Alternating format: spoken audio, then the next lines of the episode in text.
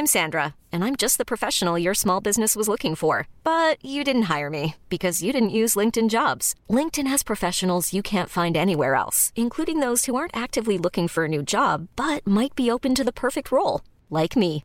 In a given month, over 70% of LinkedIn users don't visit other leading job sites. So if you're not looking on LinkedIn, you'll miss out on great candidates like Sandra. Start hiring professionals like a professional. Post your free job on linkedin.com/achieve today.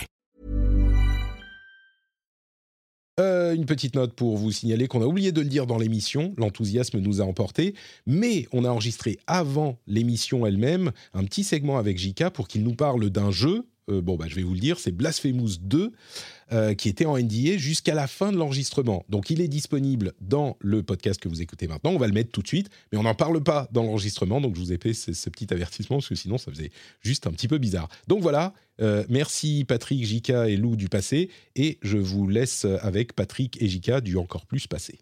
Et on revient après au truc normal. Les RLCS ont eu lieu, c'était épique. On a Overwatch 2 qui est le pire jeu de Steam, Baldur's Gate 3 qui est le meilleur jeu PC au monde, et quelques autres jeux dont on va vous parler, y compris des petits voyages dans le temps vers le passé. C'est parti tout de suite dans le rendez-vous jeu.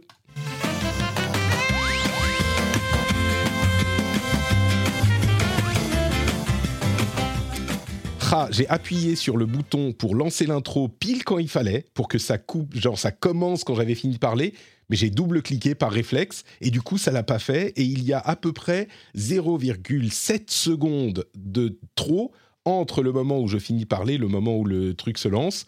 Ça me, c'est le genre de choses qui me, qui m'horripile. Ouais. Donc euh, on verra je- si vous le remarquerez ou pas. Jika, ça t'a horripilé aussi, toi? Oui, oui, bah, je- j'étais à deux, doigts de, de- de quitter l'émission, mais bon, je, ça vachement sur moi. C'est le rendez-vous jeu, c'est l'épisode numéro 307. On est en août 2023, c'est les vacances, donc tout est calme, il n'y a rien qui se passe évidemment.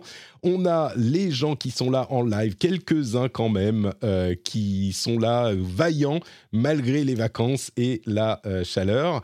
Euh, Fanny me dit dans la chatroom du live d'ailleurs qu'elle pourrait l'enlever. Comme j'en ai parlé, elle pourrait enlever ce petit décalage au montage. Donc, euh, je pense que je vais te le demander. Je dormirai mieux ce soir, Fanny, si tu le fais. Mm. Donc merci à toi.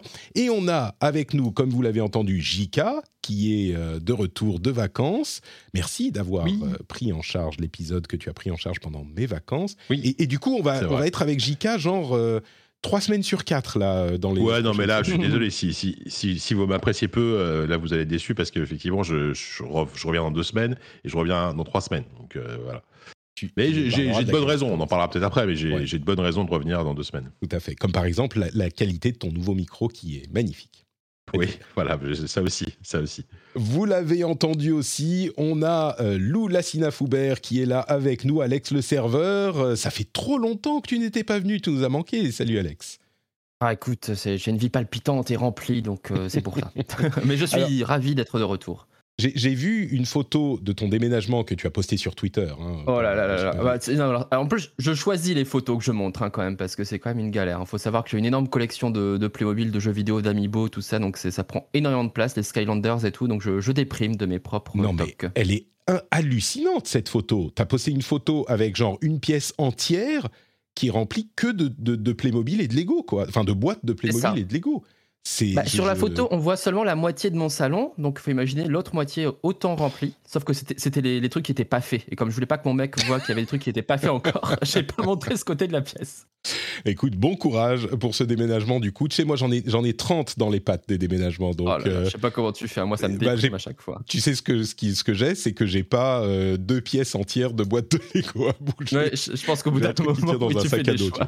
C'est ça. Je remets en question mes choix de vie. Bon, écoute, on va permettre d'ou- d'oublier tous ces graves soucis pendant euh, quelques instants pendant cette émission. Merci d'être avec nous à nouveau.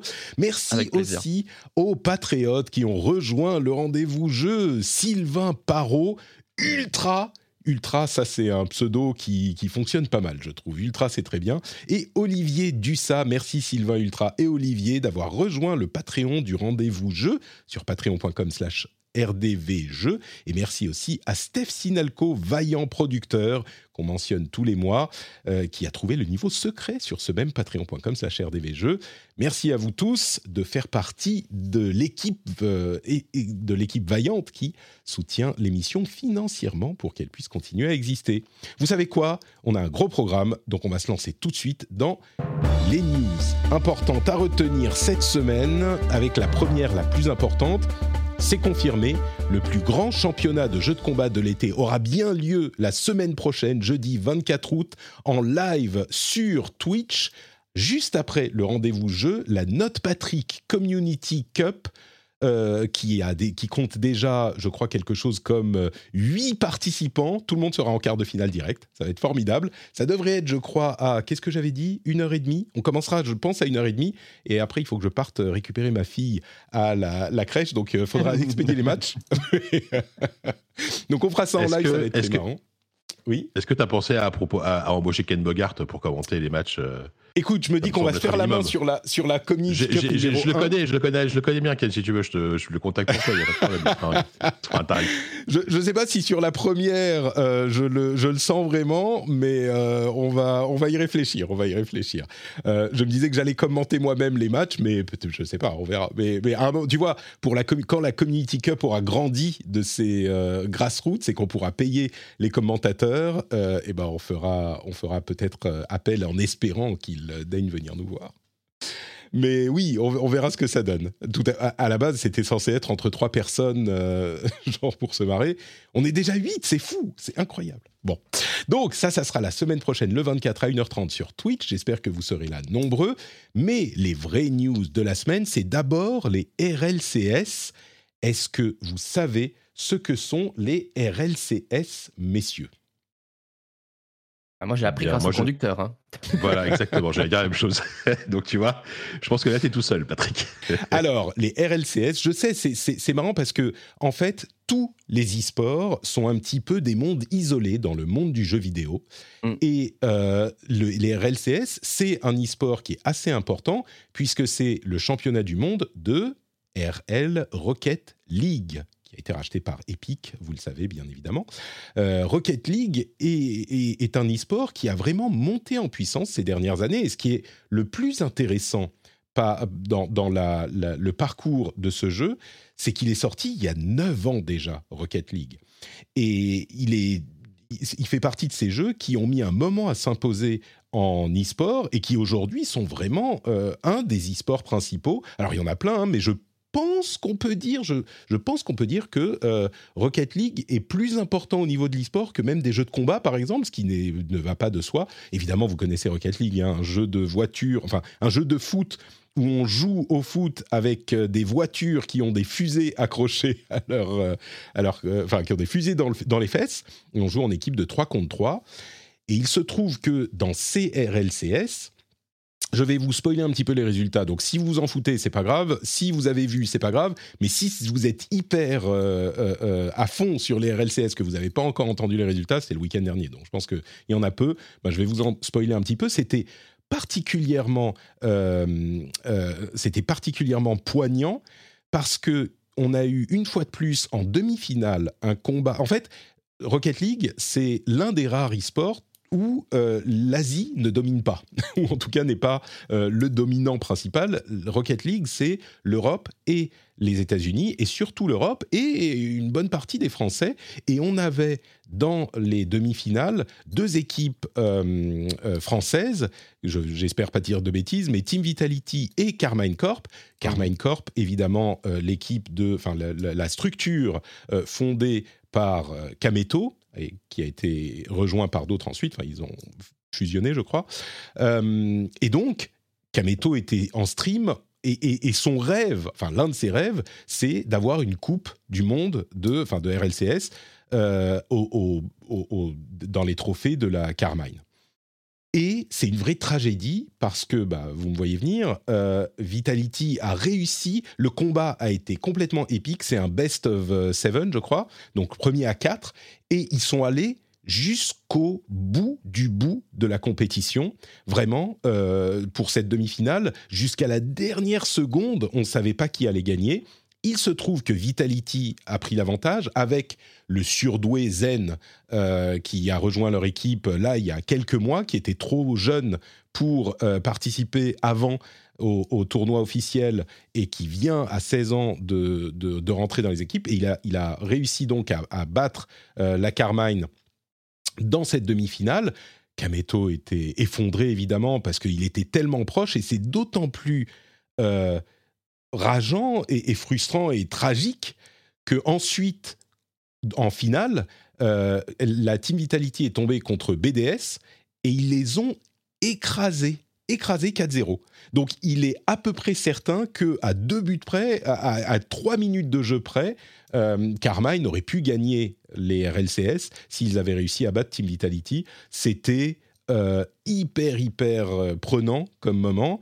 Et si vous voulez un petit peu commencer à vous plonger dans l'ambiance de euh, ces, ces, choses-là, je vous recommande la chaîne de Ego qui fait des, beaucoup d'histoires, la chaîne YouTube de Ego qui fait beaucoup de, de documentaire en fait sur des gros joueurs euh, d'e-sport. Et il a fait notamment une vidéo sur Zen qui elle est sortie il y a une semaine. Donc vous allez chercher sur la chaîne de Ego hein, E-G-O c'est très facile. Il a fait une vidéo sur Zen qui explique son parcours. La vidéo dure 25 minutes c'est passionnant. Euh, et, c'est ça qui m'a donné envie de m'intéresser. C'est toujours ça, hein, c'est le, parcours, la dramaturgie des, personnes et des, et des euh, performances. Euh, qui m'a donné envie de m'y intéresser un petit peu et c'est tombé juste. Il a bien choisi son coup. Il a, il a publié juste avant les RLCS. Donc euh, ça, ça m'a complètement séduit et je voulais en parler dans l'émission. Du coup, c'est c'est marrant les e-sports parce que si on n'est pas à fond dedans, on les voit pas passer. Mais si on est à fond dedans, c'est le truc le plus important du monde au moment, au moment où ça se produit. Donc euh, voilà pour les RLCS. Mais c'est marrant parce que du coup, je, lisais l'article de l'équipe que tu as mis en lien dans le conducteur. Et c'était vachement intéressant à lire, en fait, même moi qui, qui connais rien, il y avait vraiment un truc. Euh, bah, tu sens qu'en fait, c'est des. Alors, je, je connais pas les gens qui écrivent dans l'équipe sur l'e-sport, mais je sais pas si c'est des journalistes sportifs qui, qui se sont mis à l'e-sport ou, l'inverse, ou des joueurs qui se sont mis. Mais il y a vraiment un style, euh, vraiment, euh, tu as l'impression qu'ils racontent vraiment le match de manière hyper intense. Mm. Et on voit aussi bah, tout, tout, tout, aussi la solidarité qu'il y a entre certains joueurs, des, des, petits moments d'émotion, etc. Et c'est vrai que je me suis dit, ouais, ça, à, à voir. Je autant moi ça me touche peu, voire, pas du tout parce que c'est pas pas une scène que je suis, mais je comprends euh, complètement l'engouement que ça peut avoir et que ça peut donner et le plaisir que ça peut donner quoi. Bah, souvent, sur les, euh, pour, te répondre euh, dans, dans, les journaux, dans les médias en général, c'est quand même des journalistes sportifs qui vont traiter de l'e-sport et je trouve que c'est une très bonne chose parce que euh, moi qui suis quand même alors, un connaisseur des jeux vidéo de manière générale, j'espère au bout de tant d'années de, travailler dans, dans, ce milieu-là, l'e-sport, je n'y connais vraiment strictement rien et c'est souvent des genres de jeux que je maîtrise pas du tout.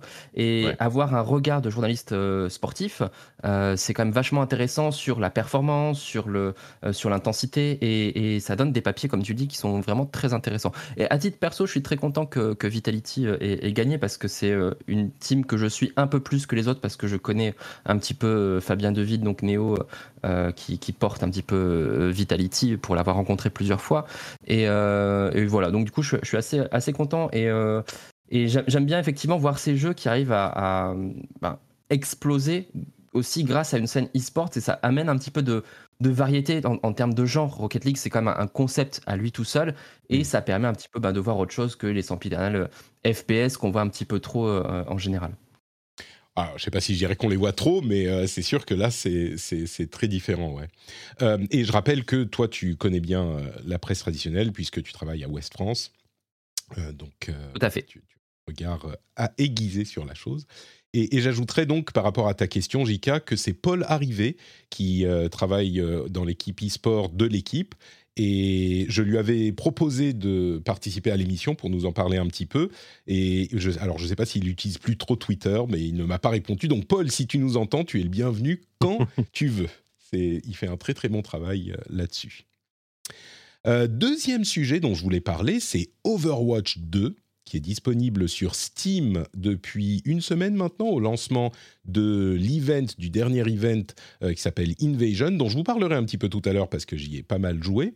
Euh, c'est l'event qui amène le PVE. Alors moi, j'ai pas joué au PVE, je vous expliquerai pourquoi, mais euh, j'ai beaucoup joué au jeu qui apporte beaucoup de changements, mais il est arrivé sur Steam au même moment et il a reçu une avalanche de commentaires et de reviews négatives à tel point qu'il est devenu le pire jeu de Steam de l'histoire avec euh, au moment de sa sortie. C'est le pire jeu de Steam. Il, y a, il a à ce stade 91% de reviews négatives. Alors, euh, Daniel Ahmad, qui est un analyste euh, de l'industrie du jeu vidéo, qui étudie en particulier l'Asie, que je recevais régulièrement à l'époque de mon émission anglophone Pixels, qui est vraiment super, super pointu sur ces sujets, a noté qu'une énorme partie, deux tiers des reviews, au moment où il en parlait, venaient de Chine et viennent sans doute de la frustration des joueurs chinois, enfin c'est ce qu'ils expriment, du fait que le deal entre euh, Blizzard et Netflix et Netflix et NetEase a été rompu il y a une, petite année, même pas, et que donc tous les jeux Blizzard qui étaient disponibles en Chine ne le sont plus. Mais non seulement ça, mais en plus toute la progression, tous les serveurs, tous les personnages, tout des jeux Blizzard a été supprimé. Donc même avec le retour, enfin l'arrivée de Overwatch 2 sur Steam, qui donne en théorie accès au jeu aux joueurs chinois, qui n'ont quand même pas de serveur local ni, rien de ce genre, euh, eh ben, ils, ne peuvent pas récupérer leurs anciens euh, leurs anciennes données. Et puis surtout, c'est la première fois qu'ils ont un moyen d'exprimer leur mécontentement et ça joue sans doute en partie, en grande partie, sur le score catastrophique de euh, Overwatch 2 sur Steam, euh, d'autant plus qu'ils sont même allés euh, voter positivement pour un autre jeu qui était anciennement le pire jeu noté, pour le faire remonter, pour que Overwatch soit, reste le pire jeu noté. C'est assez, assez quoi ce jeu? drôle. je ne me souviens plus du nom du jeu, mais tu vois, il y a une petite liste de jeux quand tu vois la liste des 10 jeux les moins bien notés de Steam, euh, il y a quand même des jeux pour qui tout se porte plutôt bien. Il y a genre un Modern Warfare, je crois, euh, qui est dans les dans 6 mm. ou 7. Tu vois, c'est ce genre de truc. Il y en a qui sont vraiment mauvais. Il y en a qui sont juste l'expression de la frustration des joueurs. Je vous avoue que je m'inquiète pas trop pour Overwatch 2 non plus. Tu vois, pour ce genre de jeu, les joueurs savent à quoi s'attendre. Donc, je suis pas certain que la note influe beaucoup sur le choix des joueurs d'y jouer ou pas, d'autant plus que c'est un free-to-play. Mais... Euh. C'est un peu tôt, j'imagine, parce que le jeu est sorti depuis peu, mais je serais curieux à terme d'avoir le ratio entre les joueurs qui jouent sur Steam et ceux qui jouent sur Battle.net, voir si vraiment ça prend. Euh, parce que quel est l'intérêt aujourd'hui, enfin si, de, de, toucher forcément un peu plus de monde, notamment le marché chinois, effectivement, d'arriver sur Steam. Mais euh, est-ce que, est que, est que Blizzard va continuer à faire ça? Est-ce qu'ils est qu'ils vont sortir à terme un Diablo 4 Je pense que c'est pas du tout impossible. Euh, je pense puis surtout, n'oublions pas qu'il y, a Microsoft derrière, donc euh, quand, quand, le rachat, s'il se fait, normalement ça devrait arriver, sera effectif. C'est Microsoft qui décidera. Je pense que euh, c'est dû au fait que Overwatch est maintenant un jeu free-to-play qui vise hmm. extrêmement large et donc le fait d'être cantonné à Battle.net, ça, leur, ça les coupait d'un public potentiel. Tu vois, là, tout à coup, euh, Blizzard n'est plus la société pour laquelle on va où ils sont pour jouer à leur jeu parce qu'on est tellement super fou excité que euh, on veut absolument euh, le jeu et donc on fait ce qu'ils nous demandent. Là, Overwatch 2, je pense qu'il y a une partie substantielle des joueurs qui se dira bon, il est là, il est sur Steam, j'ai toujours Steam. Enfin, il est, il est là, c'est là que je joue, donc je vais le télécharger. Qui n'aurait peut-être pas été téléchargé Battle.net. C'est marrant de noter aussi, la entre parenthèses, c'était 63 000 reviews négatives euh, au moment du commentaire de, de Daniel, qui date d'il y a quelques jours déjà. Mais, euh, Et là, ça a changé, hein, parce que là, justement, je suis devant. Là, on est à, on est à 138 362 reviews négatives. Tu vois? C'est énorme. Mais au-delà, euh, des, au-delà des revendications qui sont quand même légitimes, ça pose aussi la question de la pertinence des reviews négatives euh, ah bah, euh, qu'on peut entendre tellement de fois. Il y a eu tellement de, de, mini-scandales, de mini-polémiques sur X ou Y jeux.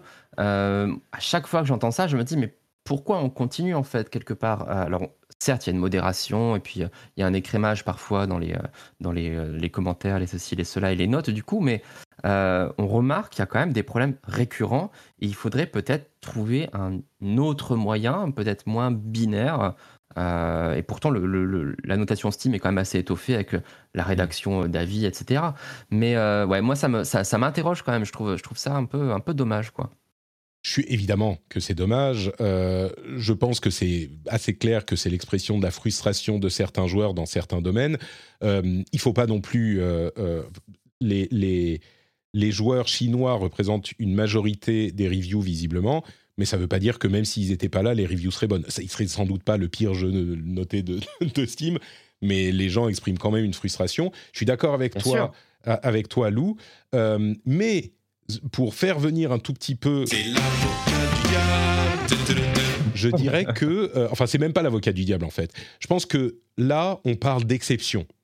Et d'une manière générale, euh, ces notations sont quand même assez utiles aux joueurs pour voir, tu vois, sur des jeux dont on ne sait pas de quoi il s'agit, euh, des jeux plus modestes, euh, bah bon, bah ce jeu, est-ce qu'il a l'air intéressant, est-ce qu'il est bien ou pas? Tu vois, un petit jeu indé qui vient de sortir, est-ce que je vais dépenser mon argent dedans ou pas? Euh, ça, ça, peut aider à se faire une idée rapide sur le truc. Donc, je crois que c'est le problème du comment dire si tu complexifies la, notation, bah, ça devient difficile d'en avoir autant. Euh, si tu essayes de diviser, genre par exemple, entre la qualité du jeu et puis des préoccupations que tu peux avoir dans d'autres domaines, il faut noter les autres domaines.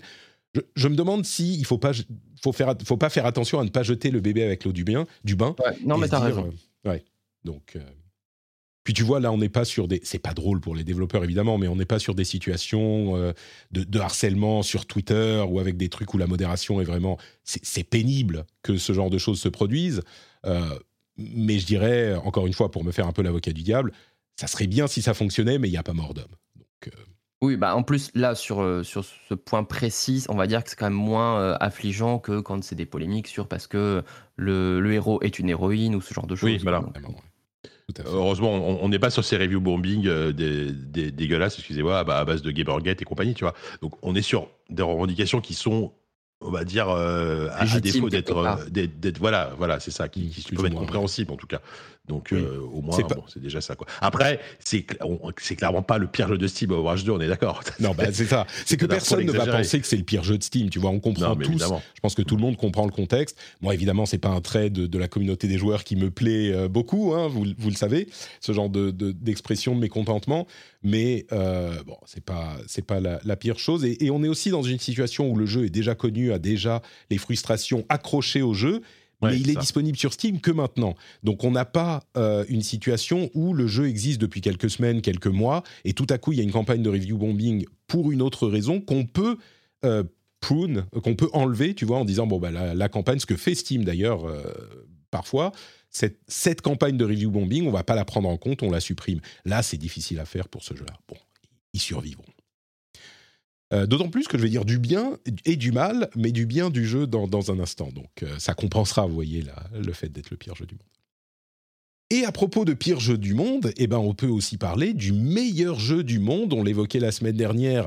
Le, euh, à la sortie, Baldur Gaze 3 avait un score de 97 sur Metacritic et on se demandait s'il allait le tenir. sur le long terme avec plus de, de reviews. Et eh ben aujourd'hui, on est à 43 review et il est toujours à 97 sur Metacritic, ce qui en fait, tenez-vous bien, on passe du pire au meilleur, le meilleur jeu PC, non pas de l'année, mais de l'histoire. Il est au-dessus d'à peu près tous les jeux qui sont sortis euh, cette année, y compris que je vois, je retrouve la liste euh, Tears of the Kingdom. Attendez, je vais retrouver la liste euh, Best Games year. Voilà, Tears of the Kingdom est à 96, Metroid Prime Remastered, 94, euh, Resident Evil Remake 93, Street Fighter 6 92, etc., etc. Diablo 4 91.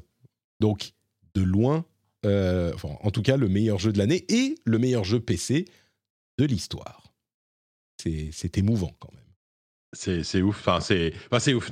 c'est c'est une surprise sans l'être complètement. Enfin, moi, moi, disons que cet accueil critique, il me surprend pas trop.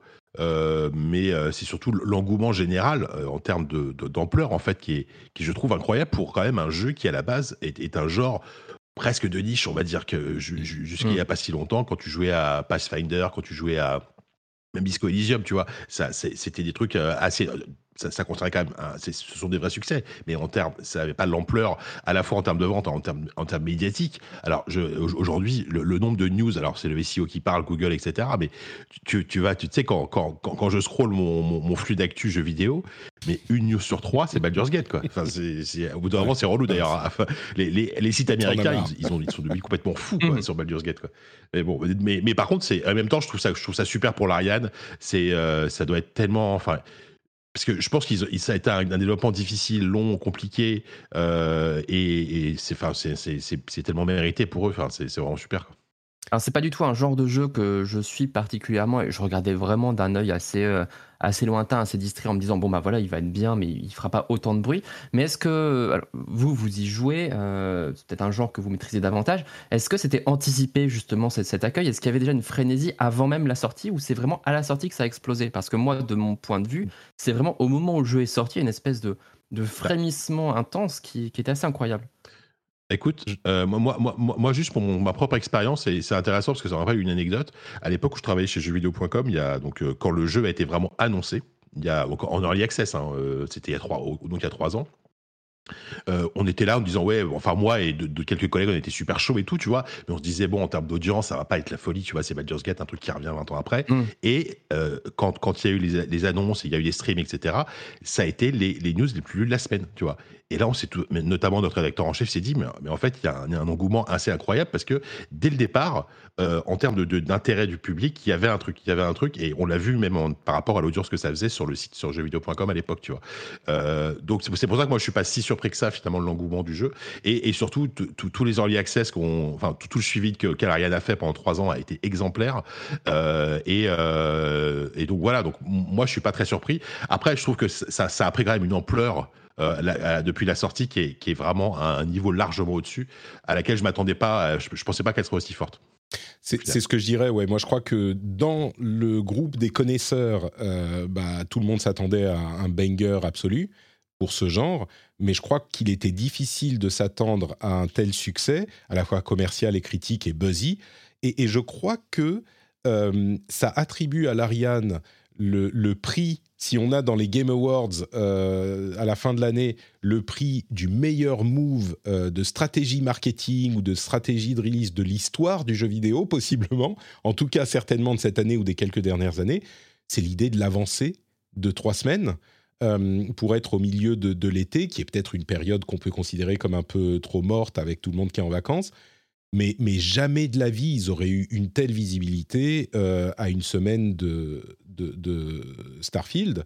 Euh, et on, en plus de ça, euh, maintenant, ça met Starfield dans une position un petit peu compliquée parce que il va être comparé et d'une manière peut-être euh, injuste, il va être comparé à Baldur's Gate 3, à, Baldur's Gate 3 euh, à, tous les coups, quoi, par tout le monde. On va avoir des mimes, on va avoir des mèmes, on va avoir des, screenshots comparés côte à côte, on va avoir des comparaisons de situations. Mais enfin, ce que je veux dire, c'est le meilleur, l'un des meilleurs moves de l'industrie que j'ai vu de ces dernières années, c'est de l'avancer pour la sortie, quoi. C'est vraiment le, le, le tu t'imagines le jeu de cartes euh, et tout le monde décale les sorties pour pas être machin, pour avoir plus de temps. Et là, tu as celui avec le, l'image animée, tu sais, euh, animée, genre, euh, il sort sa carte, la caméra tourne autour et il fait avancer trois semaines Et tout le monde autour, ah non, comment Et puis ça, ça a réussi, donc ils ont réussi leur, leur jet de succès critique. Ils ont fait un 20, quoi. et on va en parler dans, un, dans une seconde, puisque tu y joues et j'ai continué à y jouer un petit peu aussi. Tout à fait. Euh, je, vais, mentionner une petite anecdote euh, qui s'est produite sur le Discord à propos de Baldur's Gate 3.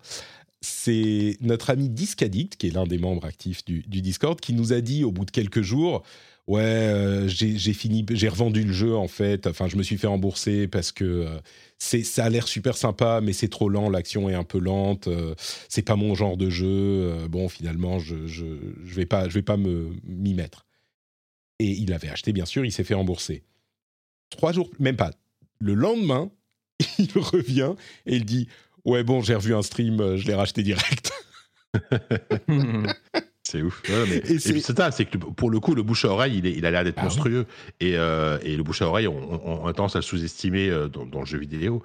Mais, mais c'est pareil, autour de moi, j'ai pas mal de copains qui, es là en me disant ouais bon je sais pas si j'ai le temps je sais pas si j'ai Mhm. encore envie puis là il- je, les vois, je les vois tous craquer. Et moi et moi je passe mes journées là tu sais j'ai j'ai mon Steam ouvert même si même si je joue pas.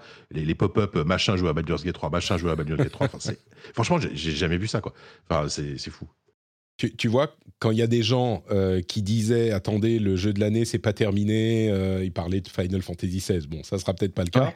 mais pense certains que parlaient aussi de Baldur's Gate, Baldur's Gate, les connaisseurs. Moi, Jamais j'aurais misé un copec sur Baldur's Gate par rapport aux autres énormes jeux qui sont qui sortent cette année, quoi. Et là, je Ah bah, pense que euh, bon, on verra. Bah, disons que va va y avoir, il peut y avoir un affrontement euh, de, de titans euh, au moment des bilans de l'année, effectivement, avec euh, il y aura la team Zelda et puis la team Baldur's Gate, je pense. Tu, tu veux dire la team Street Fighter et la team Baldur's Gate, oui, je comprends. Oui, oui, pardon, oui, d'accord, Patrick, si tu veux. Allez, je te. Euh, bon, euh, bah écoutez, on va justement continuer à, à, Baldur's Gate dans un instant pour parler de l'expérience de jeu de JK et de la mienne, en plus de tous les autres jeux auxquels on a joué ces derniers temps. Mais avant ça, j'aimerais vous rappeler que cette émission existe pour différentes raisons, par amour, par passion, mais aussi parce que certains des auditeurs la soutiennent financièrement sur patreon.com rdvjeux. Vous pouvez aller sur cette formidable plateforme de financement participatif et mettre une petite pièce pour que cette émission qui vous plaît, j'espère, j'espère qu'elle vous plaît. Si elle vous plaît pas et que vous écoutez quand même, bon bah merci d'écouter quand même. Mais si elle vous plaît, euh, vous pourriez peut-être considérer l'idée de euh, soutenir financièrement si vous écoutez depuis, euh, je sais pas, un an, deux ans. ça vous fait passer un bon moment tout- toutes les semaines ou toutes les toutes les deux semaines. vous rentrez dans le métro ou dans votre voiture et vous dites Ah, j'ai un trajet long, il va y avoir des embouteillages, il va y avoir des, des pannes de métro. Et là, vous vous rendez compte, Oh, comment il y a un nouveau rendez-vous jeu. Mon trajet ne fait que 20 minutes. J'espère qu'il va y avoir des embouteillages interminables. Je prie pour que le métro soit arrêté pendant une demi-heure, que je puisse écouter cet épisode euh, jusqu'au bout et que je me, je me régale euh, de, du rendez-vous jeu. Si c'est le cas ou si juste vous l'aimez bien, eh bien pensez à Patreon, patreon.com slash rdvjeux. Merci à tous et à tous. Je vous envoie à vous des bisous spéciaux. Hiring for your small business? If you're not looking for professionals on LinkedIn, you're looking in the wrong place. That's like looking for your car keys in a fish tank. LinkedIn helps you hire professionals you can't find anywhere else, even those who aren't actively searching for a new job but might be open to the perfect role. In a given month, over 70% of LinkedIn users don't even visit other leading job sites. So start looking in the right place. With LinkedIn, you can hire professionals like a professional. Post your free job on linkedin.com slash achieve today. C'est pour vous.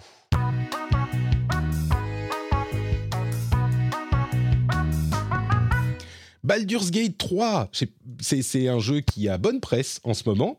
Jika, tu y as joué. Dis-nous ce que tu en as pensé. Euh, ouais, alors c'est vrai que je me suis dit euh, qu'est-ce que je vais pouvoir raconter? Par, par où commencer? Et euh, alors déjà le- la, la semaine dernière avec avec euh, Dodus vous avez fait un super un super un super tour d'horizon du jeu et euh, je suis globalement d'accord avec tout ce que vous avez dit. Donc je vais pas forcément redire ce que vous avez dit parce que c'est pas nécessaire. Euh, moi c'est vrai que en fait j'adore le jeu enfin vraiment je, je suis bah, c'est ce que je te disais ce matin euh, je sais plus si j'ai confessé ce matin hi- hi- hier je me suis levé plus tôt je me suis levé une heure plus tôt le matin euh, avant les enfants, avant ma femme et tout qui sont encore en vacances, juste pour pouvoir y jouer, tu vois, avant de partir au boulot. Super, Mhm. vraiment, c'est, j'en suis là, quoi. Mais bon, quand, quand, quand on est parents, euh, des fois, on n'a pas le choix, quoi. Euh, mais c'est, signe que vraiment le truc, voilà, ça fait partie de ces jeux-là, un peu comme Zelda aussi, un peu cette année, qui, qui auquel tu penses très souvent, même quand ils jouent pas en fait. Tu es constamment en train de te dire ah j'aimerais bien faire ci, faire ça, etc. Euh, et c'est vraiment ce, c'est vraiment ce jeu-là. Moi, c'est vrai que j'a- j'adore Bal- enfin, Baldur's Gate 1 et 2. euh, c'est des jeux qui m'ont accompagné pendant, pendant mon, mon- mon adolescence. Euh, ce genre de jeu, le CRPG, c'est un genre que j'ai adoré dans les années 90-2000. mais Excuse-moi, C'est vrai que j'avais un peu Tu, lâché. tu parles du, du 1 et du 2, je voudrais te poser une question spécifique que je voulais poser à quelqu'un qui les connaît. Est-ce qu'on avait autant de possibilités? Est-ce que c'était aussi complexe à l'époque et que c'est la raison pour laquelle tout le monde nous disait mais il faut y jouer machin et moi je ne savais même pas et je tu vois j'aurais pu déjà expérimenter Ouais, ouais. cette euh, cette euh, euh, Mm. élargissement de mes horizons ludiques à l'époque ou est-ce que non, quand même, le 3, c'est, ça va Non, non, non, non, clairement, bah, enfin, Baldur's Gate 3 a, complètement éclaté le, le, le, mmh, truc au niveau des possibilités. Hein. Baldur's Gate 1 et 2, qui sont, qui sont des jeux formidables, et, le, 2 a plus de liberté que le 1. Le, le, 1, et même si j'ai un attachement, je suis même plus attaché au 1 qu'au 2, euh, ça reste avant tout des jeux où le, quasiment tout se résout par le combat ou éventuellement le dialogue quand tu as les bonnes performances. Mais tu as moins ce côté level design euh, organique où tu sais que tu peux passer par, par plein d'endroits différents, etc. Mm. Et surtout, c'est des jeux qui sont basés sur les règles de AD&D, donc Advanced Dungeons and Dragons, qui sont des très vieilles règles de Dungeons Dragons qui aujourd'hui sont complètement archaïques. Et mm. rejouer aujourd'hui à Baldur's Gate 1 et 2, c'est compliqué. quoi. Donc, euh, donc voilà, euh, voilà. Et du, coup, c'est vrai que le CRPG, donc euh, le computer RPG, je l'avais un peu lâché ces derniers temps. J'avais quand même adoré et euh, pour le moment, je continue à le préférer d'ailleurs, Disco Elysium, mais qui est, un jeu qui a un univers très différent, qui est pas vraiment le même genre de jeu non plus, mais c'est un, jeu que j'aime énormément. et voilà. Et donc, là, là, je suis, je à peu près peut-être, je sais pas, je dois être à 20 heures de jeu sur Baldur's Gate. Je suis toujours dans l'acte 1. Et, j'adore le jeu. Après, j'ai quand même conscience d'une espèce de fatalité, euh, en sachant très bien que je pense que je n'arriverai jamais au bout de ce fichu jeu, sauf si je m'accroche et que je suis prêt à me dire bon bah je vais jouer pendant un an, tu vois. Mm. Comme euh, comme euh, je, ne sais plus qui c'est qui disait ça, c'était une la semaine dernière, mais comme euh, comme à l'époque quand on faisait des jeux de rôle sur table et qu'on faisait des campagnes euh, avec tes copains qui duraient un an, tu vois, mm. où, tous les week-ends tu te retrouvais pour jouer pendant deux heures, bah tu peux te dire voilà c'est peut-être un jeu qui va m'accompagner pendant pendant un an comme ça et je vais le faire comme ça au long cours et, ça va marcher et, oh, ce sera peut-être le cas. Après, le, truc, c'est qu'on est dans une année tellement, tellement chargée, et puis moi, j'ai tellement l'envie de, jouer à tout, ce qui m'intéresse que mm j'ai malheureusement cette espèce de fatalité, enfin cette épée de Damoclès au-dessus du, au-dessus de la tête en me disant il y a un moment donné, je ne sais pas si je vais pouvoir aller jusqu'au bout. Peu importe, pour le moment, euh, je trouve le jeu absolument euh, formidable. Euh, après, je trouve que quand même, je trouve qu'il est Enfin, c'est pour ça d'ailleurs que je, je, suis presque étonné d'un succès si retentissant. C'est que c'est pas forcément un jeu qui est hyper abordable de base, quoi. Euh, parce que si, tu arrives enfin, si sur le jeu, tu connais pas Donjons et Dragons, tu connais pas l'univers, mais surtout tu connais pas les règles de, de, Donjons et Dragons, même si elles sont globalement expliquées et que tu, peux débrouiller, il y a quand même des trucs qui sont compliqués à assimiler. Euh, moi, je, moi, je connaissais, je connaissais Donjons et Dragons, je connaissais le jeu de papier, etc. Donc j'ai pas eu trop de problèmes, mais même, même moi, il y a, certaines, certaines subtilités, tu vois, que j'ai que encore du mal à saisir, tu vois, que qu'il faut vraiment expérimenter. Mais je crois que tu peux et tu peux vraiment l'apprécier même sans connaître les subtilités, hein, parce que la magie. Alors, quand tout ça, c'est le, le la magie, par exemple, tu vois, la gestion de la magie, des fois, c'est pas forcément facile à comprendre. Non, mais ce que je veux dire, c'est que pour pour recharger tes sorts, etc. Quoi. Ou oh, ça, ça va, c'est quand même euh, relativement bien expliqué. Je comprends que quand tu es à l'intérieur, tu dis est-ce que les gens vont comprendre? Mais oui, tu te reposes pour récupérer certains points de sort. Ça va, c'est pas. Et puis surtout, tu vas le comprendre euh, au bout d'un petit peu de jeu, tu vas essayer des trucs et finir par les comprendre. Et puis la magie, quand je dis la magie, je veux dire la magie du jeu, c'est pas vraiment dans les systèmes de combat. Euh, parce que oui, tu as de la créativité dans le système de combat, mais pour moi, en tout cas, ce qui m'a accroché, c'est euh, les possibilités de, de, la manière dont tu peux gérer ton aventure. Et ça, c'est en partie lié au système de combat, mais c'est apparent assez vite pour tout le monde, je crois. Ah, mais non, non mais je suis d'accord. Et, en termes de, liberté, c'est complètement incroyable. Enfin, tu vois, moi, moi, moi, à un moment donné, je suis, allé voir des deux, trois guides sur Internet. Mm. Je me rends compte que typiquement, il y, a un personnage qui est une espèce de grand antagoniste au début, du, enfin, au début vers, vers le début du jeu, et tu te rends compte qu'en fait, selon ta façon de jouer, tu peux en faire un allié et tu peux même euh, t'en faire un compagnon et tu peux même avoir une histoire d'amour avec ce personnage, tu vois, alors que tu te dis quand tu vois le truc, tu te dis c'est impossible, tu vois. Enfin, et ça, ça, je trouve ça formidable. Euh, excuse-moi, j'ai un, petite voix enrouée. Et, euh, et c'est vrai que typiquement, tu vois, les, combats, euh, les combats, il y a certains combats, notamment les, les, les, premiers vrais gros combats où tu te retrouves en, sous, en sous-nombre par rapport à l'ennemi, qui peuvent paraître insurmontables. Et ça, c'est vrai que euh, dès, le niveau de difficulté normal, enfin, il y, y, a trois niveaux de difficulté. Tu, tu, peux switcher en temps réel de, de difficulté, ça, c'est ça, c'est plutôt chouette. Mais c'est vrai que typiquement, moi, moi, moi j'ai eu un combat comme ça où bah, c'était mon premier vraiment affrontement d'envergure où mon seul avantage c'était d'être retranché derrière une, une herse en bois avec des remparts en bois. Et je me disais, mais je vais jamais y arriver. Je me faisais éclater, quoi. Jusqu'au moment où je me suis dit, OK, enfin, ce que je ne fais pas, en fait, c'est que je n'utilise pas l'environnement. Et, euh, et, du coup, avant le combat, j'ai préparé, euh, j'ai préparé le combat, j'ai posé plein de barils d'huile de, partout, etc. Et en, un tir de flèche de feu bien placé, euh, j'ai éclaté la moitié déjà des ennemis. Quoi. Et, ça, ça, ça c'est des choses auxquelles on n'est pas forcément encore habitué. Tu vois, mais, il faut vraiment revoir sa façon de penser dans un, jeu de rôle tactique, dans, un jeu de tactique au tour par tour, Mm. parce que c'est des choses. Alors, si, si on a joué à Divinity Original Sin 1 et 2, je pense qu'on a ces habitudes-là, parce que Ouais. c'est des choses qui sont héritées de tu Original Sin. Mais euh, voilà.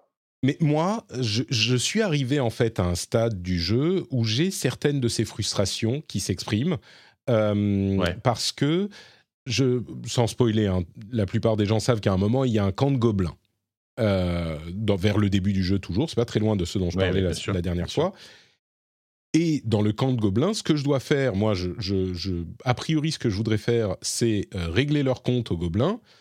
Et pour faire ça, je, me, je suis en train de, de- de- d'être confronté à un vrai mur parce que les combats sont hyper difficiles et je n'arrive pas à ne pas le faire par combat, en fait. Euh, J'arrive pas à trouver les options de dialogue qui font que euh, bah, je pourrais. Et du coup, j'ai- recommencé une ou deux fois. Et en combat, j'y arrive pas, je pense, parce que j'ai pas les bonnes techniques et j'ai pas, j'utilise pas bien le système. Euh, mais, mais du coup, et je veux pas passer en combat facile parce que je veux pas que, du coup, je résolve tous mes problèmes par le combat. Parce que si le combat est facile, du coup, tu dis, OK, bon, bah, je vais taper tout le monde et puis ça, Ouais, ça règle le- la question, quoi. Et, donc là, j'ai un petit peu euh, de frustration. Euh, je suis allé un petit peu regarder des astuces sur, sur, le, sur euh, YouTube, parce que bon, je ne vais pas non plus passer euh, 10 heures à essayer de résoudre ces problèmes. Et il y a des, des manières de résoudre ces problèmes de, de, de façon hyper originale, auxquelles je n'avais pas pensé, que je vais peut-être faire pour continuer à avancer. Mais, euh, mais c'est vrai que là, j'ai cette première euh, problématique que j'avais pas vue avant. Mm. Je peux pas le, le brute forcer, euh, je me fais battre, euh, parce qu'en plus, je crois que je suis Bah. un petit peu trop faible niveau. Et puis surtout, je, je pense que je peux euh, faire un truc dans le camp de gobelins et puis repartir au camp et puis revenir et puis repartir au camp. J'ai pas besoin forcément de tout faire d'un coup. Moi, j'étais un petit peu dans cet esprit. On en a parlé sur le Discord. On a dit non, non, c'est pas la peine. J'étais dans l'esprit genre, mais attends, si je fais un truc qui provoque le chaos dans le code gobelin et que je vais au camp et que je reviens, il sera passé des choses et je pourrai plus faire ce que je dois faire parce que ils s'en rendront compte ou en fait non, c'est quand même un jeu vidéo et tu peux faire ce genre de truc. Oui, voilà. problème. Et, et tant mieux parce que tu as, quand même une certaine souplesse. Euh, Mm. moi, moi, le combat dont je te parlais juste avant, c'est lié à ça, c'est lié euh, à cet environnement contre les gobelins. Euh, sauf qu'effectivement, il y a, y y des moyens de ne pas aborder le temps de gobelin directement en mode combat, tu vois. Mais Mm. par contre, de faire un combat après. Enfin bon, bref, c'est, Ouais, faut bon. juste trouver les bonnes personnes, parler. bon. Mais, mais, mais en fait, c'est, enfin, c'est, un exemple là qu'on, donne, mais et encore une fois, c'est ce que tu disais la dernière fois, c'est, euh, c'est, bon, même pas 10 heures de jeu, quoi, tout ça. Ouais, ouais. Euh, Je Là, dois moi- être à peu et, près. et ce qui est intéressant, ouais, voilà. Ce qui est intéressant, c'est que moi, après, euh, étant donné que je galérais, je, suis- je suis parti plus loin. Je me dis, bon, ça, pour le moment, je laisse tomber. Je suis allé faire d'autres trucs. Du coup, j'ai, euh, je, je crois que j'ai peut-être gagné un niveau où j'ai récupéré des, des artefacts. Je suis revenu. Et euh, voilà. Mais, mais, mais par contre, ce qui m'a sauvé, c'est de me dire, OK, arrête de, de vouloir jouer basiquement en, en utilisant juste tes, tes actions, tes sorts, etc. Pense à ce qui t'entoure. Et euh, Mm. voilà. peu- Et, et du coup, à partir du moment où tu prends le temps d'aller porter des taux d'eau, de les passer au bon endroit, notamment, eh ben ça, ça peut vraiment changer le truc, tu vois. Mais euh, et Ouais. sauvegarder tout le temps. Moi, je, moi, je, moi, je sauvegarde, mais Ah ouais, euh, non, 50 mais fois par. euh, Saves coming, tout le temps, euh, mais à, à fond, à, à fond quoi. D'ailleurs, ça me ça m'inquiète un petit peu pour le transfert des saves sur la sur la Rogue Ally. Est-ce ouais, que c'est euh, n'importe quoi. les- les- les- elles sont un Bah, petit peu volumineuses, je pense. donc. Surtout que chaque, sauve, chaque, sauvegarde, chaque sauvegarde rapide est, est une sauvegarde rapide indépendante de l'autre. Donc ça n'écrase pas ton ancienne sauvegarde. Donc du coup, tu cumules les sauvegardes rapides, c'est n'importe quoi. Et, euh, et par contre, il faut faire attention parce qu'il y a eu un souci hier. Euh, alors, je, je pense que c'est pas encore réglé. En fait, ils ont déployé un patch euh, hier soir qui a posé des problèmes. Et en fait, si tu as joué pour- alors que ce patch était déployé, euh, parce que là, du coup, ils sont revenus à, à- à l'ancienne version. Donc, si tu as joué Ah, pendant que le nouveau patch était déployé, ça bloque tes sauvegardes. Donc là, par exemple, mes sauvegardes d'hier soir, je les ai toujours, mais je ne peux pas les charger. Donc là, l'Ariane a dit on- on- on- il faut attendre le, le redéploiement du patch qu'on va faire bientôt. Et donc, du coup, moi, j'ai mes sauvegardes d'hier soir qui sont bloquées. J'espère que je ne vais pas les perdre parce que ça m'embêtera un petit peu, mais faites gaffe à ça. Quoi. ce qui est, ce qui est vraiment Voilà. notable, et puis on va, on va avancer, mais ce qui est vraiment notable, c'est qu'une fois de plus, ça montre que la complexité. Enfin, il y a un débat à ce niveau, euh, avec beaucoup de gens qui disent Mais du coup, vous voyez, la complexité n'effraie pas les joueurs. euh, regardez euh, Elden Ring, regardez Baldur's Gate. il faut faire confiance aux joueurs et essayer Même de Zelda, tout hein. streamliner. Même Zelda, d'une certaine manière, oui. Je suis assez d'accord, mais en même temps, je pense que les gens ont tendance à généraliser l'argument, qui est valide, hein, mais à généraliser l'argument en disant du coup, il faut plus rien faire de simple, c'est pas la peine de tout simplifier, euh, mettez. Mais, mais je pense qu'il y a aussi une place pour les jeux qui sont euh, plus accessibles, plus simples, plus pour des gens qui n'ont pas envie de euh, se, taper la tête contre les murs, pas de même pas de se taper la tête contre les murs, mais qui n'ont pas envie de vraiment euh, avoir des, interactions complexes avec leurs jeux. Qui, ont juste envie de prendre du bon temps et de, se sentir badass et de d'avoir du fun, comme on dit au Canada. Tu vois, donc juste je le note parce que c'est vrai que pour le coup, l'industrie très très gros triple A, très grand public a tendance à penser qu'il faut simplifier. Euh, mais enfin, en tout cas, qu'il faut rendre très accessible. Et ces jeux-là prouvent que bah, on peut aussi avoir du succès si ça n'est pas le cas. Et c'est ça que je retiens, c'est qu'on peut aussi avoir du succès si on euh, fait des jeux complexes. Mais ça ne veut pas dire que mmh. tous les jeux doivent, doivent être complexes. Quoi. Non, bien sûr, évidemment. Après, c'est vrai que euh, comment dire, quel va être le post Baldur's Gate en termes de jeu de rôle, euh, jeu de rôle mm. PC, machin. C'est vrai que maintenant, quand, quand, un jeu comme ça est sorti, pour moi, c'est un peu le, euh, qu'on aime ou pas le jeu, mais euh, c'est un peu le jeu de rôle définitif en fait sur PC quoi. Euh, tu te dis mais qu'est-ce qu'on va pouvoir faire après ça quoi? Même l'Ariane, qu'est-ce qu'ils vont faire après ça? Ils l'ont dit. Hein, après ça, ils vont venir à des projets un peu plus modestes parce que je mm. pense que ça a été un développement. Enfin encore une fois, c'est 400 personnes, c'est trois studios répartis dans le monde entier. Mm. C'est ils ont affronté le Covid, ils ont affronté la guerre en Ukraine. Enfin ça a été ça a été quand même très compliqué quoi. donc bon, ils ont peut-être envie d'un truc un peu plus modeste, mais bah, voilà, qu'est-ce que tu fais après Baldur's Gate 3 C'est fou. Je je, évidemment, euh, je pense aussi que je ne sais pas si le public des joueurs est prêt à avoir euh, ne serait-ce qu'un Baldur's Gate par an, quoi. Parce que tu, tu, vois, tous les gens qui vont jouer à Baldur's Gate, je suis sûr qu'il y en a plein de gens, qu'il y en a plein qui vont apprécier, qui vont se dire c'est incroyable, c'est une Mais tu leur dis, ok, tu rempiles euh, l'année prochaine. je pense que beaucoup diront, oula, attends, une seconde, laisse-moi souffler. Euh, J'ai pas le, la place. S'il te plaît, je t'en prie. ouais. c'est ça. Ok, donc Baldur's Gate, bah, je pense qu'on est tous d'accord que c'est un moment de jeu exceptionnel. Et donc Jika, on s'est retrouvé il y a quelques heures pour parler de ce jeu qui est disponible, enfin, dont le NDA tombe euh, juste entre l'enregistrement et la publication. Donc, tu peux nous parler de Blasphemous 2. Le secret était celui-ci, c'est de Blasphemous 2 que tu nous parles. Je ne sais pas si on aura pu l'annoncer euh, pendant l'enregistrement lui-même. Tu l'as ouais, je crois qu'on peut, j'en sais rien. Ouais, bon. Eh, écoute, ouais, ouais, ouais. Bah oui, écoute, c'est vrai que. Alors, déjà, ouais, j'ai. Ce qui, en fait, en général, c'est plutôt bon signe quand un, un éditeur ou un développeur euh, t'envoie ton jeu aussi longtemps en avance. Parce que le jeu sort le 24 août seulement. Et euh, donc, le NDA aujourd'hui, donc, euh, tombe aujourd'hui le 17 août. Et donc le jeu, ça fait, ça doit faire quasiment deux semaines que je l'ai quoi. Et en mmh. général, quand, quand un éditeur t'envoie un jeu aussi longtemps en avance, c'est que bon, il, globalement, il est plutôt confiant sur, euh, sur la qualité de son jeu. Euh, et en fait, les previews qu'il y avait déjà, que j'avais pu lire à droite à gauche, étaient hyper, hyper enthousiasmantes. Euh, peut-être rappeler ce que c'est quand même rapidement Blasphemous et Blasphemous 2 clairement, on est sur une formule, ce qu'on appelle Metroidvania, vraiment classique classique dans la forme en tout cas. Enfin en tout cas dans le fond plutôt plutôt dans le gameplay. Euh, puisqu'on est vraiment sur un jeu qui mélange qui, qui, est pour le coup et le, et le 2 ça, et le, 2 c'est encore plus le cas euh, qui est très influencé par Castlevania Symphony of the Night. Donc c'est même plus un Castlevania like qu'un Metroidvania on va dire. Euh, donc un jeu voilà un jeu d'action exploration combat où on va on va explorer des, des, des grands des grandes zones un peu labyrinthiques en débloquant des pouvoirs qui vont te permettre d'accéder à de nouvelles zones etc je pense que vous connaissez la formule les références modernes, c'est évidemment c'est Hollow Knight par exemple, qui est, qui est une référence, c'est Ori, Ori in the Blind Forest. Voilà, si vous avez joué à ces jeux-là, vous, vous, voyez à peu près à quoi, à, quoi vous attendre avec Blasphemous et, Blasphemous 2. Euh, le premier épisode qui était sorti en 2019, c'était un jeu que j'aimais vraiment beaucoup. Euh, c'est un jeu espagnol, faut préciser, et, pour, je le précise parce que ça a son importance. C'est un jeu développé par The Game Kitchen, qui est un studio espagnol, euh, qui en fait pour le pour, euh, pour, leur, pour leur premier jeu, enfin leur, leur, premier jeu de ce genre, parce qu'ils avaient fait The Last Door avant, qui était un super point and click. Euh, il s'étaient inspirés du folklore espagnol, mais avec un aspect très très religieux. Euh, et, ça, ça, ça, donnait une direction artistique qui était absolument géniale. C'est-à-dire, tu avais vraiment tous les codes de la religion, de la religion catholique, avec euh, aussi ce côté espagnol, avec des, des, des, enluminures, des cathédrales immenses, euh, et, et, mais twisté un peu de manière horrifique en fait. Euh, par exemple, des prêtres qui vont se flageoler devant toi, tu vois, et qui vont attaquer avec des, des fouets, des trucs comme ça. Et évidemment, Blasphemous 2 reprend euh, pour le coup cette direction artistique euh, qui est, je trouve, encore plus, encore plus, encore plus euh, poussé en fait, qui est vraiment sublimé. Le, jeu est absolument magnifique. C'est un donc c'est un genre de c'est un genre 2D hein, en, en, pixel art, mais c'est un pixel art qui est vraiment qui est vraiment splendide.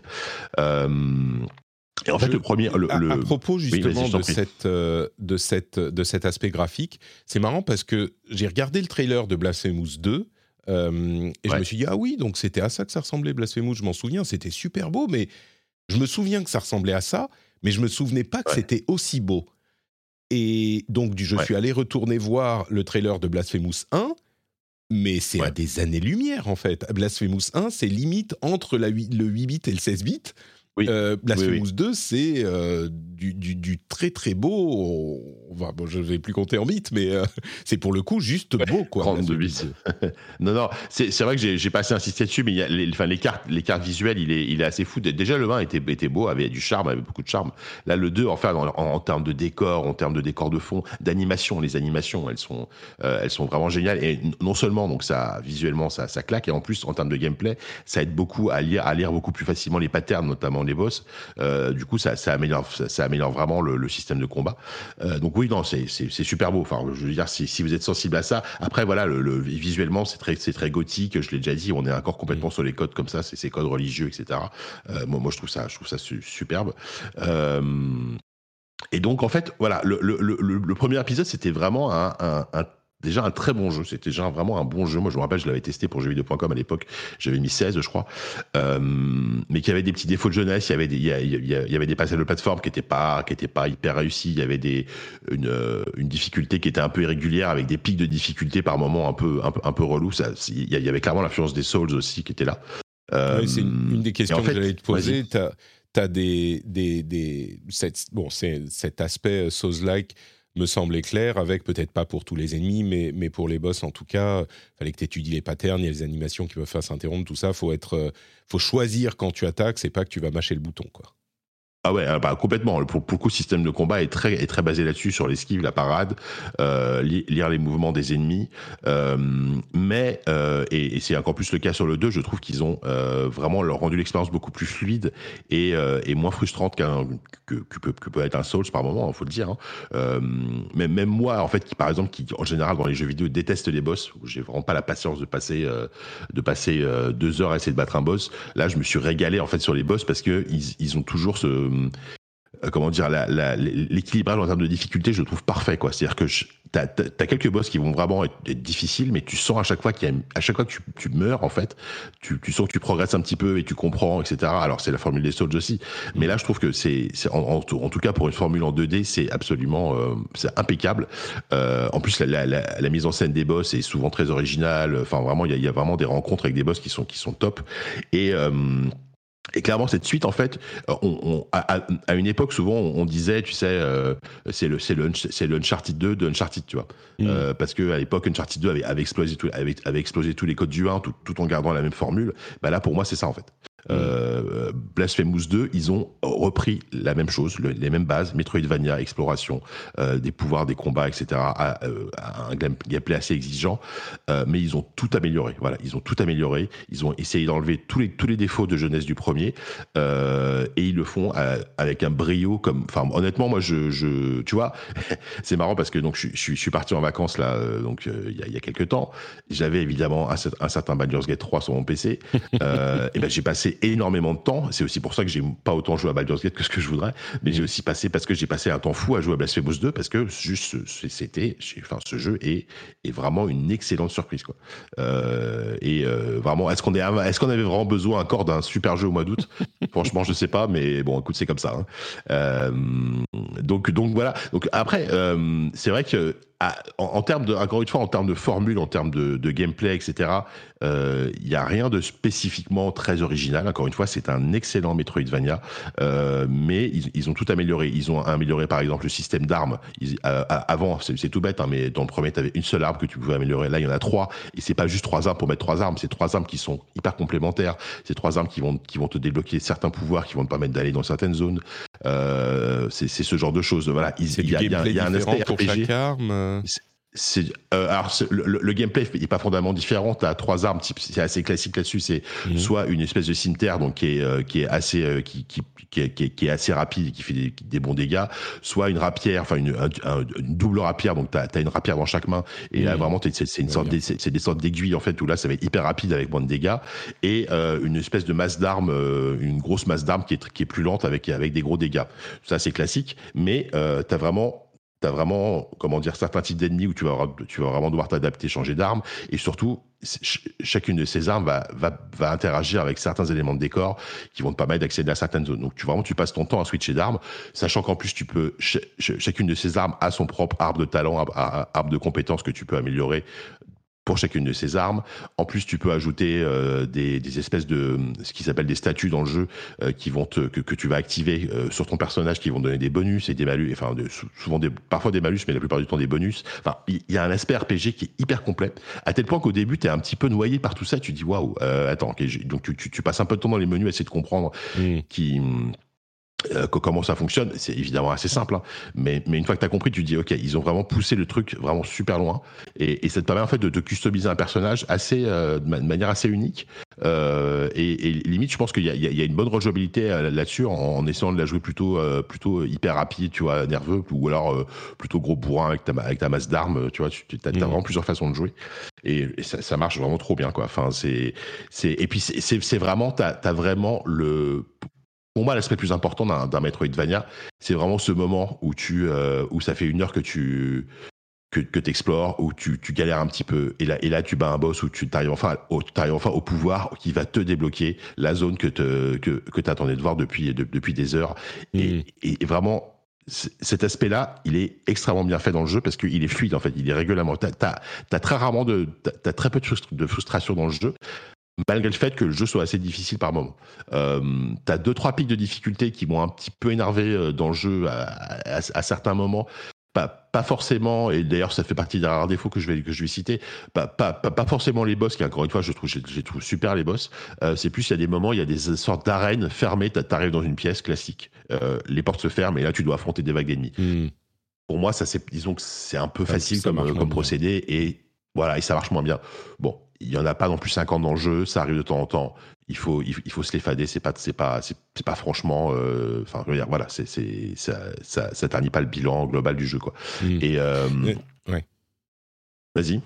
Du coup, j'ai, j'ai une question euh, par rapport aux gens qui sont pas forcément super fans de, comment dire? Moi, comme tu le sais, je suis très fan des, enfin, j'étais très fan des Castlevania historiques. Euh, je ne sais pas si ça a forcément super bien vieilli, mais évidemment, c'est une licence qui est absolument mythique dans mon parcours de joueur et dans le parcours de joueur de beaucoup de gens. Et il y a une résurgence du Castlevania ou du Metroidvania, mais souvent c'est très modernisé. Là, ça a l'air d'être euh, vraiment fidèle au style, ou en tout cas, je ne sais pas, à l'esthétique du Castlevania, comme tu le disais, Symphony of the Night, avec une modernisation et une difficulté un petit peu différente, une approche un petit peu différente. Pour quelqu'un, en gros, je te pose la question pour moi, euh, pour quelqu'un qui adore l'idée dans son esprit, l'image des Castlevania qu'il a de, l'époque, mais les Castlevania sont peut-être un, petit peu arides encore aujourd'hui. Euh, est-ce que c'est un jeu dans lequel on peut se lancer si on n'a pas joué au 1, si on n'a pas joué, si on n'est pas spécialement euh, fan de... Enfin, si on n'a pas réussi à rentrer dans ah, euh, Hollow Knight. Est-ce que, je me, est-ce que je me, je me dis, euh, bah, ça va peut-être le faire Blasphemous 2 pour moi alors franchement, je, je, pense que oui parce que euh, c'est clairement le, le, le, plus Castlevania des Metroid des, des Metroidvania qui est, je sais pas si tu vois ce que je veux dire euh, parce que c'est vraiment en, en termes en termes d'univers et d'ambiance déjà et euh, on est on est vraiment dans, dans cet esprit là euh, le côté RPG alors t'as pas forcément le côté loot et où tu peux t'équiper des armures etc mais mais le côté RPG est quand même vraiment là et, euh, et, et, et, juste en termes de, en termes de, de, de, de prise en main de gameplay, c'est d'une, c'est d'une précision et c'est d'une fluidité. C'est, enfin, franchement, le, les, les, les, les, combats, c'est, ça fait partie des mmh. meilleurs combats que j'ai eu. Je pense que ce, c'est même meilleur que Hollow Knight. Alors, je préfère Hollow Knight personnellement parce que Hollow Knight, c'est un jeu qui m'a, prof, qui m'a profondément marqué et que je trouve extraordinaire, mais c'est un jeu qui est plus difficile d'accès. Je le reconnais. Hollow Knight, par moment, c'est vrai que tu, peux vraiment te perdre et te dire. Ce qui est frustrant dans Hollow Knight, c'est qu'il y a la difficulté des combats d'une part, et puis mine de rien, la complexité du, du, level design, enfin de, de l'architecture. Et moi, je l'ai essayé deux, trois fois, et à chaque fois, au bout d'un moment, je me dis, mais j'en peux plus de refaire des. de chercher là où je dois aller, de revenir en arrière, c'est super long. c'est ça qui m'avait frustré. Oui, non, non.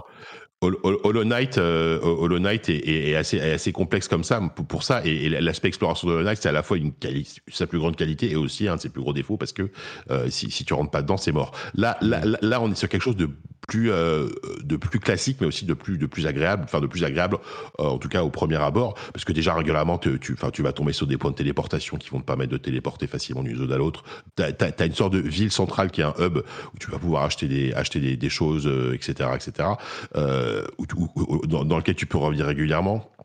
Donc en fait, tout est fait pour que ton expérience soit euh, à la fois exigeante, mais aussi euh, où il y, a, quand même peu de frustration. Donc, hmm. Ma, réponse, ma réponse, clairement, s'il si, y a bien un, jeu de ce genre que, que, que, tu pourrais faire toi qui est nostalgique euh, éventuellement des Symphony of the Night etc euh, c'est celui-là parce que euh, parce que il, coche à peu près toutes les cases encore une fois avec un système de combat qui est hyper précis hyper agréable beaucoup plus agréable qu'un Castlevania qui que, que, que j'aime beaucoup aussi hein, tu vois mais évidemment les combats aujourd'hui et notamment les sauts les choses comme ça dans Castlevania bon c'est un peu un peu forcément c'est un peu rigide quoi. Mm. là non enfin je veux dire as, tu, tu, tu peux dasher tu peux tu peux tu peux glisser pour pour passer derrière l'ennemi pour, pour pour l'attaquer par derrière tu, enfin bon, bref, c'est hyper complet. Enfin, c'est super agréable. Donc vraiment, c'est un, c'est comment dire, c'est juste, enfin, tu vois, il y a, y a le, le Metroidvania, c'est un genre que j'adore. Il y, a eu des références récemment. Il y a eu Dead Cells aussi, même si c'est encore un tout mm. petit peu différent comme gameplay, mais ça reste quand même l'aspiration est là. Euh, il y a eu, il y a eu Hollow Knight et Blasphemous, il, est, il est tout en haut. Tu vois, il y a eu Ori aussi. Il fait mm. partie vraiment de ce, ce, ce quatuor ou ce trio de tête euh, des meilleurs jeux de ce genre qui sont sortis ces dernières années.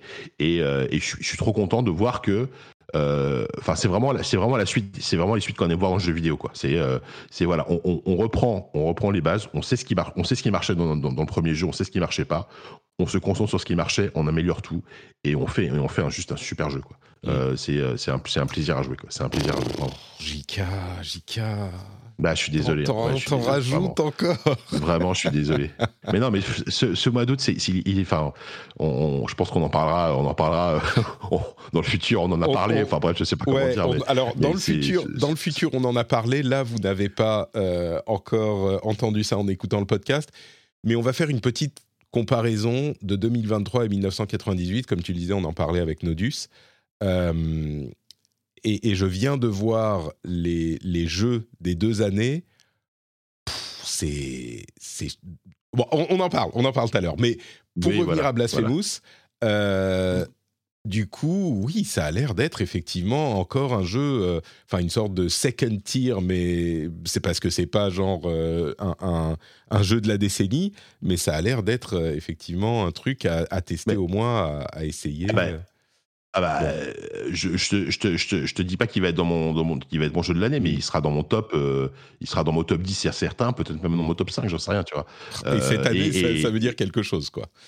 Ouais, et voilà, et cette année, ça veut dire quelque chose. Enfin, une année, une année complètement folle. Mm. Et euh, donc voilà, en plus, ça sort le 24 août, ça sort sur Switch, sur PC, sur console, enfin sur PlayStation et Xbox. Mm. ça coûte, ça coûte 20, ça coûte, ça coûte 30 balles. Enfin, franchement, honnêtement, si je, sais qu'il y a Baldur's Gate qui, vous occupe énormément, il y, a, il y a Street Fighter, il y a Diablo, il y a, euh, il y a Zelda. Mais franchement, si vous voulez faire une petite pause de ces jeux-là et, hmm. et, acheter un jeu indé, parce que mine de rien, en ce moment, les jeux indés ils galèrent à, se faire entendre et à se vendre. Et putain, celui-là, il vaut vraiment le coup, quoi. Vraiment. Tu, tu l'as fini ou pas encore? Je, suis, je, je, pense que je suis aux trois quarts du jeu là. D'accord. Combien de temps je, me demande juste euh, combien de temps pour le. C'est pas hyper long. Euh, alors il y a un bug. Alors je sais pas si c'est ma version test ou pas. C'est que le, à, chaque fois que je me lance, à chaque fois que je me connecte pour lancer ma sauvegarde, il y, a un nombre d'heures de jeu qui change. Donc des fois ah. c'est 3 heures de jeu, c'est impossible. des fois c'est genre 17 heures et puis la fois d'après c'est 8 heures. Donc je ne sais pas. Mais je, pense à peu près je dois je dois je dois en être à 15 15 15 15 16 heures de jeu. tu vois. Donc c'est pas un jeu qui est super long et tant mieux. Hein tant mieux, s'il vous plaît, euh, ne, évitez de faire un jeu de 50 heures. Euh, je pense que c'est un jeu qui, euh, qui, qui, va se boucler en, en, moins de 20 heures, ce qui est, ce qui est déjà bien hein, pour un Metroidvania. Et, et voilà, donc, donc, donc, voilà, c'est top, c'est super. Donc Blasphemous 2 qui sort le 24, encore une fois, sur bah, à peu près toutes les plateformes. Quoi. Sur PC, sur Switch et sur, sur Xbox et PlayStation. Merci et on revient à euh, la suite des jeux qu'on est en train, auxquels on est en train de jouer en ce moment. Tu as aussi joué à un autre jeu qui est sorti bah, la semaine dernière, je crois, ou début de semaine, qui s'appelle En Garde. Il est sorti euh, hier, je crois, ou avant. Ah, avant hier. je sais plus. Ouais, c'est vraiment tout frais. Vraiment, c'est. Alors, je, je vais en parler rapidement parce que j'ai peut-être joué deux heures à peu près. Mhm. Euh, j'ai j'ai eu, un- j'ai j'ai eu le jeu tardivement hier et. euh, je sais pas si vous voyez ce que c'est en garde. Euh, c'est un jeu dont on avait un petit peu entendu parler il y a quelques semaines, moi, parce qu'il y avait une démo qui était sortie euh, sur Steam pendant le Steam euh, Next Festival là. Et euh, c'est marrant parce que c'est un jeu. Alors c'est, on en parle aussi parce que c'est, le premier jeu d'un studio de, qui, est, de Montpellier et c'est vraiment un, studio qui a s'appelle Fireplace, euh, Games. C'est un jeu qui a été formé, c'est un studio qui a été formé par des anciens de, de Superfo Games. Donc vraiment c'est leur premier jeu.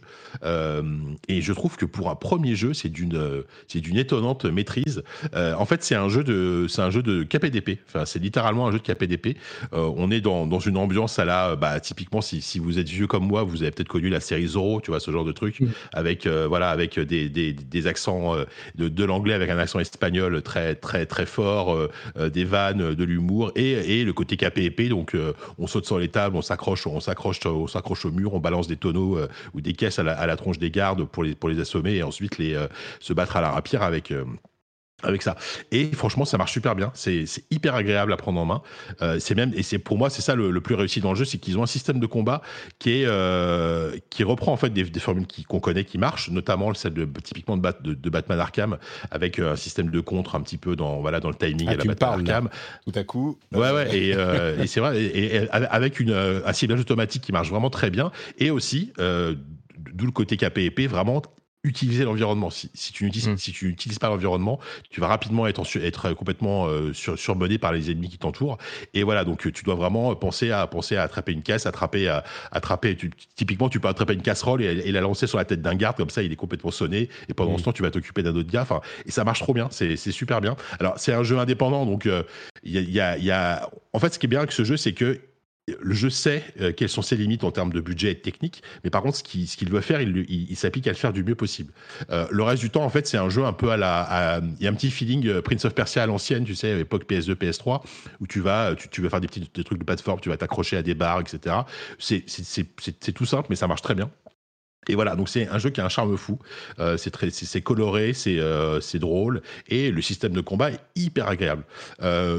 Apparemment, c'est pas très long. Apparemment, ça dure 5 heures. Là, je, je te dis, donc oh, c'est divisé par épisode. Donc moi, je suis en train de faire l'épisode 2 là. Donc à voir si ça devient pas un peu répétitif au niveau du système de combat. Pour le moment, non, parce que il, à chaque fois, il te rajoute des, des capacités en plus. Mais, euh, mais voilà, donc c'est un, c'est une très belle surprise. Évidemment, ça sort à une période de, ça sort, ça sort à une période où tout le monde joue à des jeux énormes, etc. Mais, il n'y a euh, pas de période. mais où- voilà. Il n'y a pas de bonne période pour sortir de toute Non, façon. c'est ça, en fait. euh, Et euh, mais voilà, de- je crois que ça coûte 20 euros. 20 euros, c'est sur Steam euh, et je crois que c'est que sur Steam pour le moment. Je dis pas de bêtises, enfin sur PC, je veux dire. Euh, et c'est euh, un chouette jeu. Voilà, c'est vraiment un jeu qui est adorable et qui te qui te fait un peu voilà c'est une respiration entre deux jeux euh, deux jeux qui demandent beaucoup de temps beaucoup d'investissement Euh, voilà C'est super joli en tout cas, tu vois les effets de, de profondeur, tout ça, tu vois les effets de lumière. Je, je suis assez vu, séduit par le hein. style graphique. Et tu évoquais euh, euh, les séries Zorro, tout ça. Et je trouve qu'il y a un côté très cinématographique justement dans la, la façon dont tu peux attaquer avec les objets, où tu vois à un moment des, des espèces de jarres qui rebondissent de personnage en personnage. Tu peux balancer les gens Ouais. dans les râteliers. Enfin, t'as l'impression en fait d'être dans une série avec tous les gags euh, un peu un peu à la mort moelle. burlesque c'est un côté voilà, burlesque ça, ça apporte un peu de fraîcheur. Je trouve que c'est marrant comme, comme type de gameplay. Mais en fait, c'est un univers. En plus, c'est un type de un type d'ambiance qu'on a qu'on voit très peu dans le jeu vidéo, tu vois. Et ça fait déjà c'est hyper rafraîchissant. Mm. Et en plus, un, un type de gameplay qui est hyper affûté et, euh, et, euh, et qui marche super bien et qui en plus colle parfaitement avec la proposition en termes d'univers de, de, de tout ce qui est tout ce qui est euh, de, enfin de tout ce qui est ouais, jeu, univers de KPDP quoi. Super, bah merci beaucoup. En garde donc. euh, et du En coup, garde avec un point d'exclamation, c'est important. important. En garde. Parce qu'il y a un jeu, Voilà. visiblement, euh, un vieux jeu de rôle des années 80 qui s'appelle En garde aussi. C'est pas celui-là qu'il faut aller ah bah tiens, peut-être pour ça, ouais. Oui, de- de- ne vous trompez pas, ouais. Et donc, on va passer au jeu euh, auquel joue Lou en ce moment. Et Lou, il s'est dit qu'il il aimait pas les jeux qui sont sortis euh, cette année ou même cette décennie. Il est reparti un petit peu plus loin. À quoi joues-tu en ce moment, Lou? Ah non, mais c'est Euh, parce que t'en as une- Une sacrée palanquée. Ouais, je me suis penché sur. euh, sur- j'ai regardé à quoi je joue en ce moment et je me suis dit, mais effectivement, je joue à rien d'actuel, c'est terrible. Euh, bah, j'ai fait, euh, j'ai fait Zelda dernièrement, j'ai euh, Final Fantasy en pointillé, mais là vraiment, le jeu auquel je joue le plus en ce moment, parce que j'avais besoin de simplicité, comme, comme on le disait, j'étais en, Mm. en- comment dire, euh, en, en plein déménagement, et c'est euh, Final Fantasy Crystal Chronicles My Life as a King, donc un titre très long, euh, très agréable, euh, qui n'était sorti que sur WiiWare, donc a très longtemps sur euh, la Wii. Et, euh, j'en ai profité, comme je suis en train de ranger un petit peu mon PC, j'avais ma Wii U qui était, qui était de côté, j'allais la, ranger. Juste avant, je vais, je vais la relancer. Et je vais jouer à ce jeu qui m'avait vraiment euh, captivé à l'époque pour, euh, pour son gameplay original dans lequel tu ne fais pas grand chose en fait, il faut le reconnaître. Et euh, je crois que c'était ce que, ce que je recherchais. C'est un peu un idle game, il faut être honnête, tu fais pas grand grand chose. En fait, tu es un petit roi qui va gérer euh, une ville euh, dans laquelle vivent des, des aventuriers et tu dois construire les infrastructures qui vont leur permettre en fait de s'équiper, de changer de classe, de devenir mage blanc, mage noir, voleur, enfin les trucs classiques de Final Fantasy, en tout cas tirés de la version simplifiée Crystal Chronicles. Et tu vas voir chaque jour les aventuriers partir, accomplir différentes quêtes que tu définis sur une carte, tout ça. Tu vas dire aller explorer tel donjon. Et en fait, ils partent, tu as une, durée chaque jour, on va dire, ça, dure 5 minutes peut-être. Et durant euh, ce laps de temps, ils ont le temps de faire des achats, des emplettes, et de partir à l'aventure, et de revenir potentiellement, s'ils ont le niveau, euh, en ayant euh, exploré le donjon et tué le boss. C'est extrêmement simple, euh, c'est et- pourtant, je sais pas, euh, il est vraiment, euh, il est vraiment captivant. Je sais pas pourquoi. C'est un peu le genre de jeu, tu sais, euh, à la civilisation, je fais encore un tour. Alors, toute Mm. proportion gardée avec la ça me fait penser aux jeux mobiles, là, ce que tu décris. Genre, j'envoie mes aventuriers euh, faire des, tu vois, faire des, des, des trucs euh, dans les donjons, et puis moi, je les attends au- dans la ville. Euh, Je me disais, c'est peut-être, la- c'est un petit peu formule de jeu mobile, et puis tu as l'énergie qui Bah ouais. revient. Il faut. Ouais, tu trouves pas Bah, c'est le côté, c'est le côté idle game en fait, Ouais, euh, où effectivement, parce que le reste du temps, tu te balades en ville et tu te dis est-ce que je peux construire, est-ce que je peux améliorer. En fait, tu as deux éléments, donc tu as d'une part ce qu'on appelle l'élément titre qui permet de construire des bâtiments, et de l'autre de l'argent qui te permet en fait de euh, d'acheter des nouveaux objets, enfin de permettre aux euh, au magasin d'offrir de nouveaux objets aux aventuriers.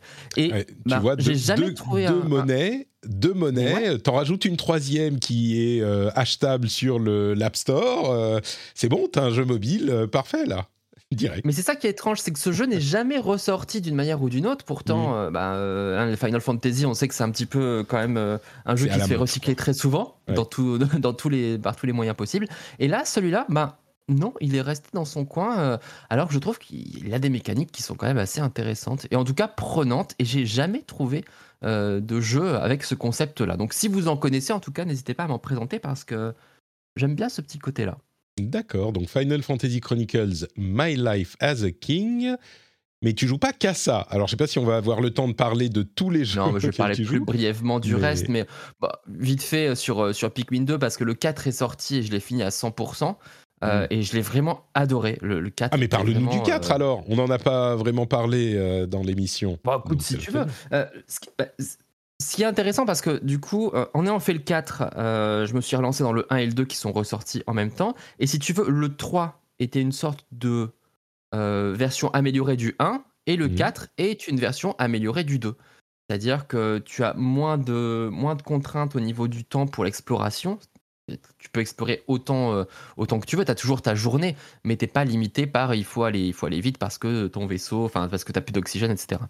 Euh, donc tu, tu es plus libre Mais dans l'exploration. Excuse-moi, je vais, je vais revenir en arrière parce que je vais t'avouer un truc et je vais avouer un truc à mon audience qui est un petit peu euh, honteux. C'est que je suis même pas 100% sûr de savoir ce que c'est que Pikmin. C'est Ce que c'est que non mais t'as bien raison. un jeu de stratégie, un jeu de lemmings, un jeu de. C'est quoi? Ah, c'est un jeu de stratégie. C'est plutôt un jeu de stratégie, c'est-à-dire que tu es accompagné du coup euh, par des petites créatures qui sont appelées des Pikmin, et chaque créature a euh, des, des capacités propres. Par exemple, le Pikmin rouge, euh, il résiste au feu. Le Pikmin bleu, il peut aller sous l'eau, là où les autres Pikmin se noient, etc. Et le jaune résiste à l'électricité. Bon, puis tu as d'autres variétés qui arrivent par la suite, qui, qui rendent le jeu un peu plus complexe et, et assez intéressant. Et avec tout ça, tu dois résoudre des énigmes classiques, type euh, abattre euh, des murs, euh, faire des ponts, etc. Et abattre des ennemis surtout. Donc ça, ça va être un peu plus, complexe. Il faut pouvoir comprendre comment fonctionnent les ennemis, comment les, les, les stun, et puis pouvoir les, les attaquer rapidement. le jeu a quand même beaucoup évolué en quatre épisodes, à savoir qu'au début, tes Pikmin, tu les perdais par paquet de 10, les ennemis étaient redoutables et rapides. Là, franchement, Pikmin 4, tu peux le faire en perdant quasiment aucun Pikmin. Parce que le jeu, je pense, a été aussi euh, édulcoré pour plaire à un public un peu plus large. Euh, parce qu'à l'origine, c'est un vrai jeu de stratégie qui demande quand même de se, euh, de se gratter les méninges. Et là, du coup, c'est un peu plus convivial, un peu plus familial. et c'est très, très, très mignon. Parce que ton personnage ne mesure que quelques centimètres. Et tu explores en fait un jardin qui devient une, une espèce de, de, forêt immense quelque part. Mmh. Et, c'est vraiment très reposant comme jeu. Et c'est un, un, jeu qui est euh, extrêmement zen par les graphismes, par l'ambiance musicale, par les Pikmin eux-mêmes qui ont des petites voix, qui chantonnent par moments. Et, euh, et voilà, et tu explores des, des contrées familières. Et moi, j'ai un kink particulier dans les jeux vidéo. C'est dès que tu me places dans un niveau type une maison mais euh, à la taille de chéri, j'ai rétréci les gosses, ça me rend complètement fou. Je ne sais pas pourquoi, j'ai une fascination pour ça, euh, mm. euh, tous, les, tous les jeux comme ça. Et, et, du coup, Pikmin, ça marche très très bien sur moi. Et en ayant fini le 4, j'ai eu envie de refaire toute la série. Et je me suis rendu compte que elle est quand même sous-estimée en termes de en termes d'intérêt, de, de, gameplay, de, de, côté ludique. Et, et c'est pour ça que je me suis aussi replongé dans le, dans le 2 qui était vraiment euh, beaucoup plus complexe que le premier. Le premier était un, exercice de style, on va dire. Très court, il se finit à 100% en 5 ou 6 heures sans, trop de problèmes. Le 2 est autrement plus complexe avec des grottes, des labyrinthes, etc.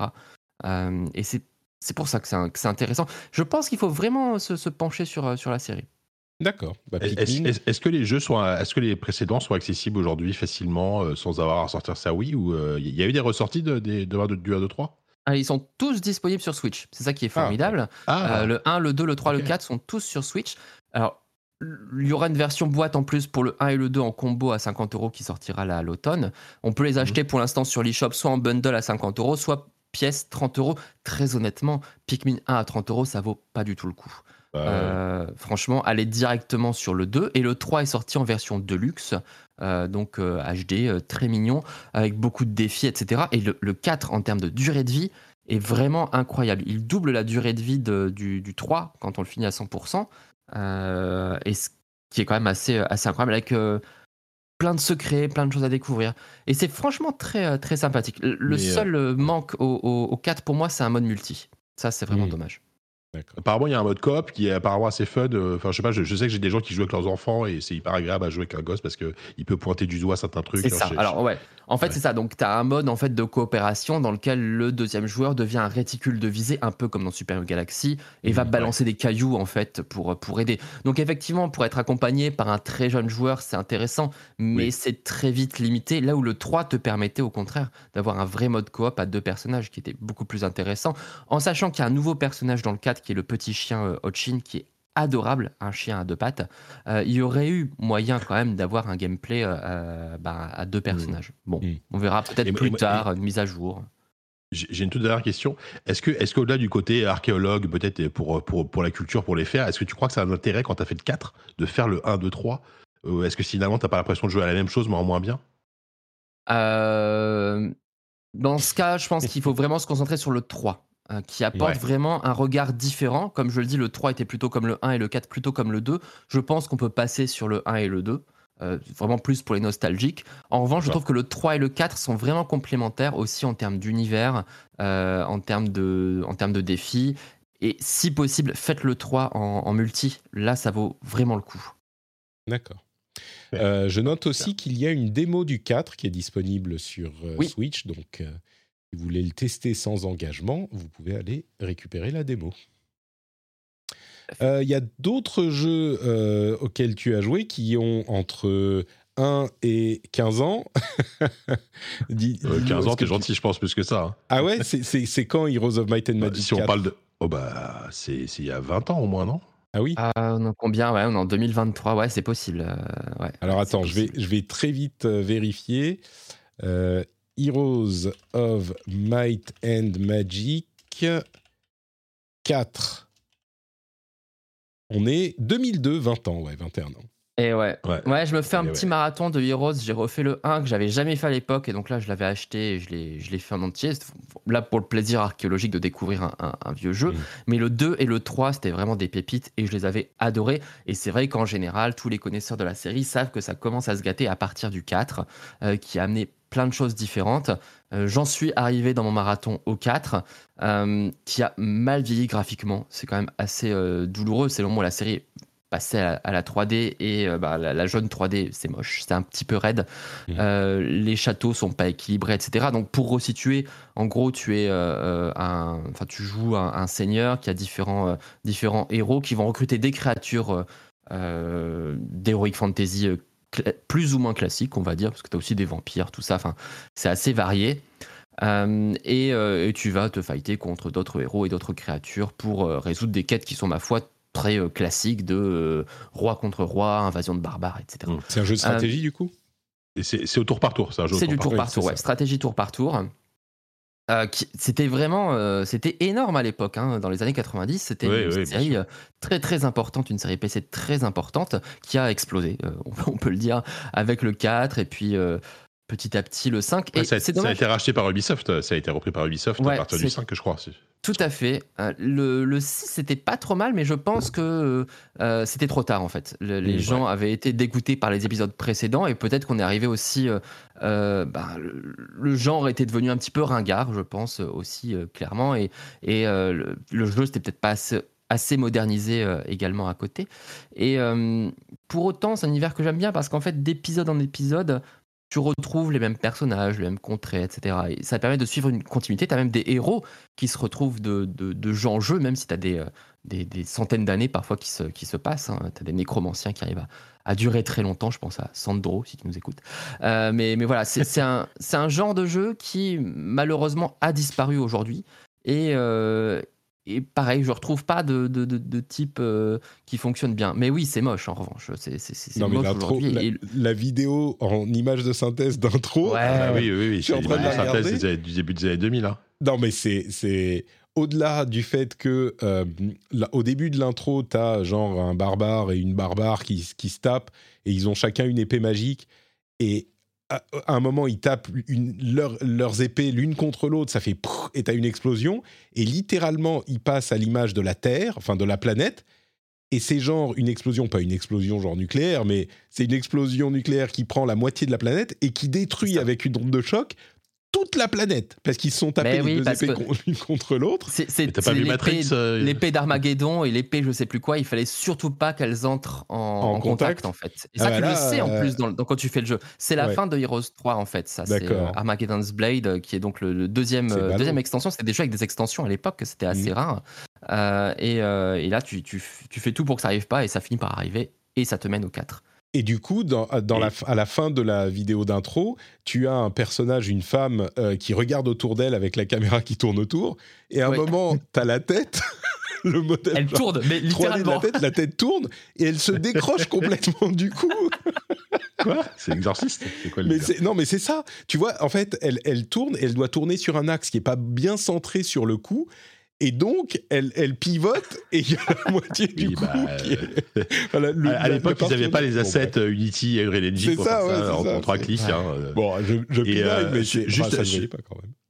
Sur le chat, il, il dit, euh, il y a quelqu'un nous demande s'il n'y a pas un jeu indé qui a repris la formule récemment. Si, il y a Song Si, of si. Conquest. Ouais, hein, il y a, y y pas mal de jeux. Ouais, euh, J'ai pas trop joué encore, mais euh, je sais qu'il est sorti en early access, il me semble, Song of Conquest. Ouais, on me l'a offert en plus et je l'ai pas, euh, j'ai pas encore lancé. T'as pas mal de jeux qui ont retenté et Ouais. qui, qui tiennent même plus de du, alors j'allais dire plagiat, c'est un petit peu fort. En tout cas, de, de la de, de, de, de De la copie carbone. Ouais. Ah Voilà, bah, c'est un hommage oui, très oui. appuyé. Au 2 et au 3 notamment. hein. Mais je pense qu'il faudrait, faudrait vraiment relancer la, la série elle-même, la repenser, parce que Mm. pour moi, il y a, il y a un vrai potentiel dans l'histoire, dans le scénario et dans le gameplay. Enfin, c'était vraiment un jeu majeur et c'est. C'est dommage en fait qu'on puisse abandonner qu'un qu'un jeu aussi important comme SimCity, tu vois. C'est des jeux qui, à un moment, il y a un épisode euh, merdique qui sort et ça te flingue une série entière alors que Mm. c'était c'était quelque chose quoi. Il, va falloir demander à l'Ariane de faire un nouvel épisode et puis. C'est euh, ça. vraiment, voilà. Et Où ça, serait merveilleux. Là, là, moi, je signe Mais- direct. Mais vraiment, au niveau du gameplay, c'est vraiment du tour par tour. Tu dis, il y a des trucs intéressants, il y a du, c'est juste du, du stratégie tour par tour, quoi. Stratégie tour par tour. Vois ça un petit peu comme un mélange de 4X Ouais, mm. C'est un 4X euh, Heroic Fantasy un peu où tu vas explorer et euh, étendre ton, ton pouvoir d'influence sur le, la carte avec en fait régulièrement des combats au tour mm. par tour sur une, sur, une, sur une grille où tu vas déplacer tes unités, etc. D'accord. Et en même temps, tu récoltes des ressources, tu vas construire des nouveaux bâtiments, recruter de nouvelles créatures. Voilà, c'est ouais, ça, ça, mélange plein de genres en fait. C'est ça aussi qui mm. était assez intéressant. Ça, ça touche un petit peu à la gestion aussi, d'où le côté 4X. Et, tu, et, tu peux trouver des, des, des, artefacts, euh, un petit côté jeu de rôle, tu peux, bah, tu, tu, peux gagner des niveaux, etc. Enfin bref, moi j'adore. Enfin, Heroes 2 et 3, c'est des jeux. Bah oui. C'est des jeux, c'est les jeux de mon, mon, enfance quasiment, et j'adore ça, quoi. mais bref, on, on, a parlé beaucoup trop longtemps de Heroes, j'ai l'impression. non, mais moi je suis encore en train de regarder cette, cette vidéo où il y a la tête euh, qui, se, qui, se, décolle, du coup, c'est très très fort. Euh, super, bah écoute, merci pour ce petit trip down memory lane. Euh, tu joues aussi à Two Point Campus et à Tunic ouais, je vais faire qui sont un peu plus récents. ouais. Ouais, Two Point Campus est sorti il y a quelques années. C'est la suite, entre guillemets, de Two Point Hospital, qui lui-même était euh, l'enfant spirituel de Theme Hospital, donc jeu de gestion d'hôpital. Et là, aujourd'hui, au moment où on enregistre, donc le 17 août, il y a une extension de Two Point Campus qui s'appelle Medical School, qui va nous plonger, en fait, dans l'univers médical de Two Point Hospital. Donc c'est un peu méta, en fait. une extension ah, dans le jeu numéro multivers. 2 qui va te permettre de former en fait les euh, infirmiers et les médecins du premier jeu. Donc tu vas retrouver les mêmes maladies, tu vas retrouver les mêmes machines un petit peu bizarres. Et c'est vraiment très très cool. C'est un j'adore les jeux de gestion.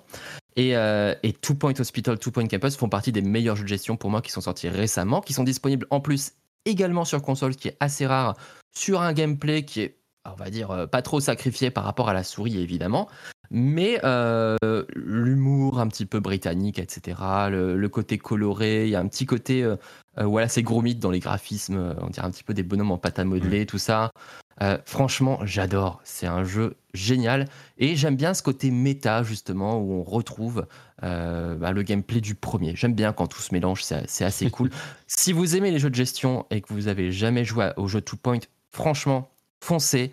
Il euh, y, a pléthore d'extensions pour enrichir l'expérience et à chaque fois, ça apporte vraiment du contenu. Donc, euh, n'hésitez pas du tout, lancez-vous là-dedans.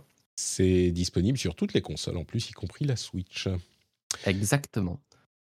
Et Tunic, euh, rapidement, du coup, on en parlait. Alors, il est sorti aussi sur, sur Switch là, tout récemment, la, semaine dernière. Donc, je, je l'ai acheté et je l'ai lancé. J'ai joué un petit peu une petite heure. Il me faisait de l'œil depuis très longtemps pour ses graphismes très mignons, un petit peu à la Zelda euh, Link's Awakening, A Link to the Past euh, pour la vue. Après, on est sur de, des teintes qui, vont être un petit peu différentes, mais l'hommage, est là. Donc c'est un jeu d'aventure où tu incarnes un petit renard. Et le concept, c'est que tu ne sais pas trop ce que tu dois faire. Tu vas récolter les pages d'un manuel petit à petit qui va t'en apprendre davantage sur le jeu, mais aussi sur le gameplay. Et, euh, et l'idée, c'est de pouvoir comprendre ce que tu dois faire. Et je dois dire qu'au bout d'une heure, je suis déjà un petit peu coincé, ce qui me fait un petit peu mal euh, à, l'intellect. Euh, et je trouve le concept absolument génial, en fait. Euh, clairement, ça parlera aux, joueurs de, vieux jeux parce que tu sens même dans le, manuel ce côté un petit peu années 90. Très, très mignon. Tu as des choses que tu ne comprends pas parce que c'est pas écrit en, en, français.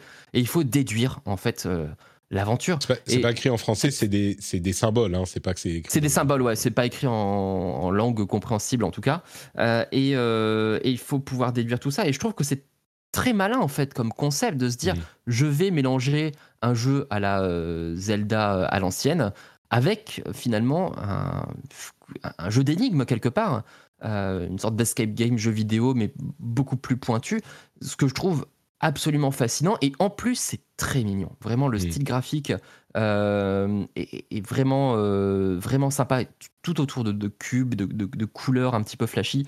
Ça fonctionne très très bien et alors l'ambiance, l'ambiance sonore euh, incroyable. Ça, dit beaucoup de choses sans, sans, aucun mot et très fascinant comme jeu et j'ai hâte de me creuser la cervelle avec. Voilà. C'est vraiment un jeu génial. Après, mon seul conseil, c'est surtout ne le lâchez pas parce que si vous, si vous lâchez ne serait-ce qu'une semaine, ah vu, que tu n'as aucune indication, aucun truc comme ça, moi, moi j'ai fait l'erreur de, la, de, depuis y jouer pendant genre deux semaines. J'ai essayé, de, j'ai essayé de me remettre dedans, j'étais perdu, quoi. Donc j'ai mm. laissé tomber, quoi. Donc, euh, mais c'est super parce que sinon, c'est vrai que c'est un jeu qui demande un investissement et on va dire, c'est presque un truc que tu fais d'une traite euh, dans la mesure du possible, quoi. Et c'est il y a cet aspect euh, le, le, manuel. Ils ont voulu recréer le, la magie du manuel euh, que tu allais feuilleter pour euh, savoir ce qu'il fallait Ouais. faire. La manière dont c'est fait dans le jeu, ça fonctionne vraiment. Donc, Alors en Euh, version boîte, il, est sorti en version boîte et tu as une version papier de ce manuel. Donc c'est un peu un Ah, cheat quelque part, mais c'est mais ça ajoute Bah un petit quelque chose quand Mm. même. Donc je l'ai pas ouvert, mais euh, mais voilà, c'est assez sympa, je trouve. La version boîte est très est très cool, plein de plein de goodies. Super. Donc euh, voilà pour les jeux de loup. On va continuer avec mes jeux à moi. J'en ai également testé quelques-uns, y compris euh, hier en stream, euh, qui n'a pas été un, un gros succès parce que c'est pas des jeux que j'ai forcément adorés. Donc, bah, j'ai continué à jouer à Baldur's Gate 3. On en a parlé tout à l'heure, mais j'ai aussi testé quelques jeux et je, je- j'arriverai à Overwatch 2 dans, à la fin de ma de ma partie. Donc, j'ai joué à Vemba qui est le jeu dont nous parlait euh, Johan dans un épisode d'il y a quelques semaines. Euh, c'est le jeu, c'est un petit peu un euh, visual novel accompagné de très courts éléments de gameplay euh, de cuisine qui raconte l'histoire d'une famille d'immigrés indiens qui fait sa vie et sa famille au Canada. J'ai joué les deux premiers chapitres et j'avoue que j'ai pas du tout été séduit, j'ai pas été accroché par le jeu parce que euh, et pourtant, moi, j'ai un, historique euh, de, voyage et d'immigration, donc euh, ça aurait pu me, parler. Mais j'ai pas accroché. C'est au final un petit peu, comment dire Il faut vraiment vouloir se plonger dans ce trip et dans ce discours d'auteur spécifiquement. Et moi, j'ai l'impression que c'est le genre de choses que j'ai déjà entendu et que je connais. Et ça m'a pas, ça, il n'a pas réussi à me toucher en fait. Je suis sûr qu'il y a des gens que ça va toucher. Il est graphiquement vraiment sympathique, l'histoire Mm. est bien écrite, c'est, c'est euh, comment dire, émouvant. Mais c'est juste que bon, moi, ça n'a pas pris avec moi quoi. Et, je peux tout à fait imaginer le parcours, c'est-à-dire qu'au bout des 5 ou 6 heures de jeu, il est relativement court. Bah, tu as vécu avec cette famille pendant euh, parce que ça évolue, euh, au, ça, je sais pas, ça couvre deux décennies peut-être. Donc, euh, ça évolue au cours de l'histoire, et à la fin, tu es vraiment touché par le parcours euh, et puis les difficultés de cette famille. C'est très équilibré, c'est écrit de manière intéressante. Mais bon, voilà, c'était pas, c'était pas forcément pour moi, quoi. Ça me fait penser à ce jeu, tu sais, où tu incarnes une jeune femme qui doit ranger ses objets. J'ai oublié le, le titre. Oui, Unpacking. Euh, voilà, Euh, tu l'as fait ou pas? Oui. Et tu avais aimé? Alors, j'aimais la promesse. Je trouve que l'exécution est un peu trop répétitive et il n'y a pas eu de, de, de- de petits coups de génie qui fait que euh, ils auraient réussi à, à- à transformer l'expérience en quelque chose de plus que ce que tu sais ce que tu vas avoir quand tu commences. Mais je l'ai fini et je l'ai apprécié. C'est juste, c'était pas fou. Et tu dirais que ton expérience avec Vemba est assez similaire ou? Non, mon expérience avec Vemba est euh, plus décevante parce que c'est vraiment juste un visual novel en fait. L'expérience de gameplay est minimale, vraiment minimale. C'est tu dois cuisiner un petit peu et le sound design est super bon. Mais, mais c'est une sorte de puzzle qui est pas très satisfaisant. En tout cas, dans les deux premiers plats que j'ai faits, il doit y en avoir, je sais pas, 5, 6, 7, euh, pas énormément. Et, et c'était pas vraiment motivant, quoi. Il n'y a pas de. Il n'y a pas vraiment de difficulté. Tu choisis, ah, alors il faut que je mette ça là, ici, ça non. Ah non, je dois le faire après. Ok, c'est bon. C'est un petit peu puzzle. Et je suis pas spécialement fan de puzzle. Et en plus, c'était pas des puzzles intéressants. Donc, donc tu préfères. Cooking Mama Euh, tu sais que j'ai jamais joué à Cooking Mama. Il faudrait que j'y joue avec On se fera une fils. partie un jour. Ouais, ouais, bonne idée. Très bien, tu me feras l'initiation. J'ai aussi joué à euh, Quake 2 Remastered. Je me suis dit, bon, Vemba, c'est lent, euh, c'est un peu pénible, c'est les trucs euh, euh, indés des années 2000, euh, 2020, c'est bon, moi, il me faut un vrai euh, jeu vidéo, vidéo, ah, vidéo game as vidéo game. Euh, et donc, j'ai téléchargé, il est dans le Game Pass, euh, Vemba aussi d'ailleurs est dans le Game Pass, donc vous pouvez le tester, mais j'ai téléchargé le Quake 2 Remastered qui est sorti il y a euh, bah, pas longtemps, il y a une semaine, euh, et qui est pas vraiment, enfin qui est un remaster minime, hein, c'est vraiment dans le style Oui. euh, du jeu original, c'est presque un, enfin oui, c'est un remaster, pas un remake du tout, du tout, du tout quoi. Et je me suis dit bon bah voilà, c'est un fast FPS euh, comme on en avait à l'époque, et là aussi patatras déception, je pense que JK va pas être content, mais c'est alors c'est d'abord au, au premier abord, c'est très cool d'avoir un fast FPS qui est vraiment fast. Ça va très très vite, on se déplace vite, c'est fluide, c'est euh, le- au niveau du gameplay, il y a rien à redire. Mais là où le jeu marque vraiment son, son âge, c'est que bah, le, design du jeu est très limité, c'est-à-dire qu'on a ce qui est en gros des labyrinthes. Les niveaux sont un petit peu labyrinthiques et il y a des ennemis qui apparaissent et c'est tout quoi. Euh, tu avances un petit peu, il y a un ou deux ennemis qui sont activés, donc qui se débloquent. Euh, tu les fais exploser. J'ai joué en difficulté normale. Tu les fais exploser, tu continues. Et j'ai passé énormément de temps. Peut-être que c'est parce que j'ai plus l'habitude des FPS. Et donc, c'est un peu plus facile que ça ne l'était pour moi à l'époque. Je sais pas si c'est le cas. On jouait quand même beaucoup à des FPS à l'époque. Mais du coup, j'ai passé beaucoup de temps à essayer, à essayer de chercher la sortie. Euh, et, on n'est pas du tout guidé. Et là encore, comme on le disait tout à l'heure, il y a peut-être des gens qui vont dire ah mais voilà dans les jeux modernes on est trop guidé, on a trop de d'indications sur où il faut aller, ce qu'il faut faire, on n'a pas le choix.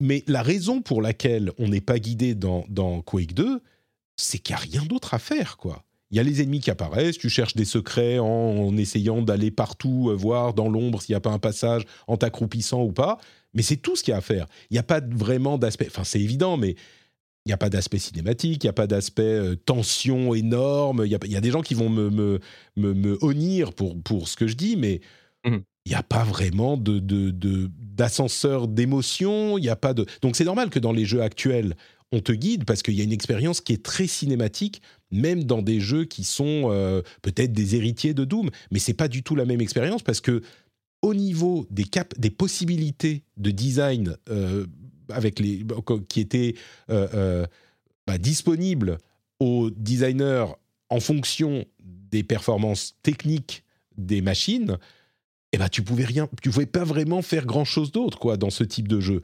Donc c'est normal que aujourd'hui, si on peut faire d'autres choses, on va te simplifier l'expérience de navigation dans les niveaux parce qu'on a d'autres choses à t'offrir qu'un labyrinthe interminable où tu vas passer la moitié de ton temps de jeu littéralement à essayer de trouver où tu dois aller quoi.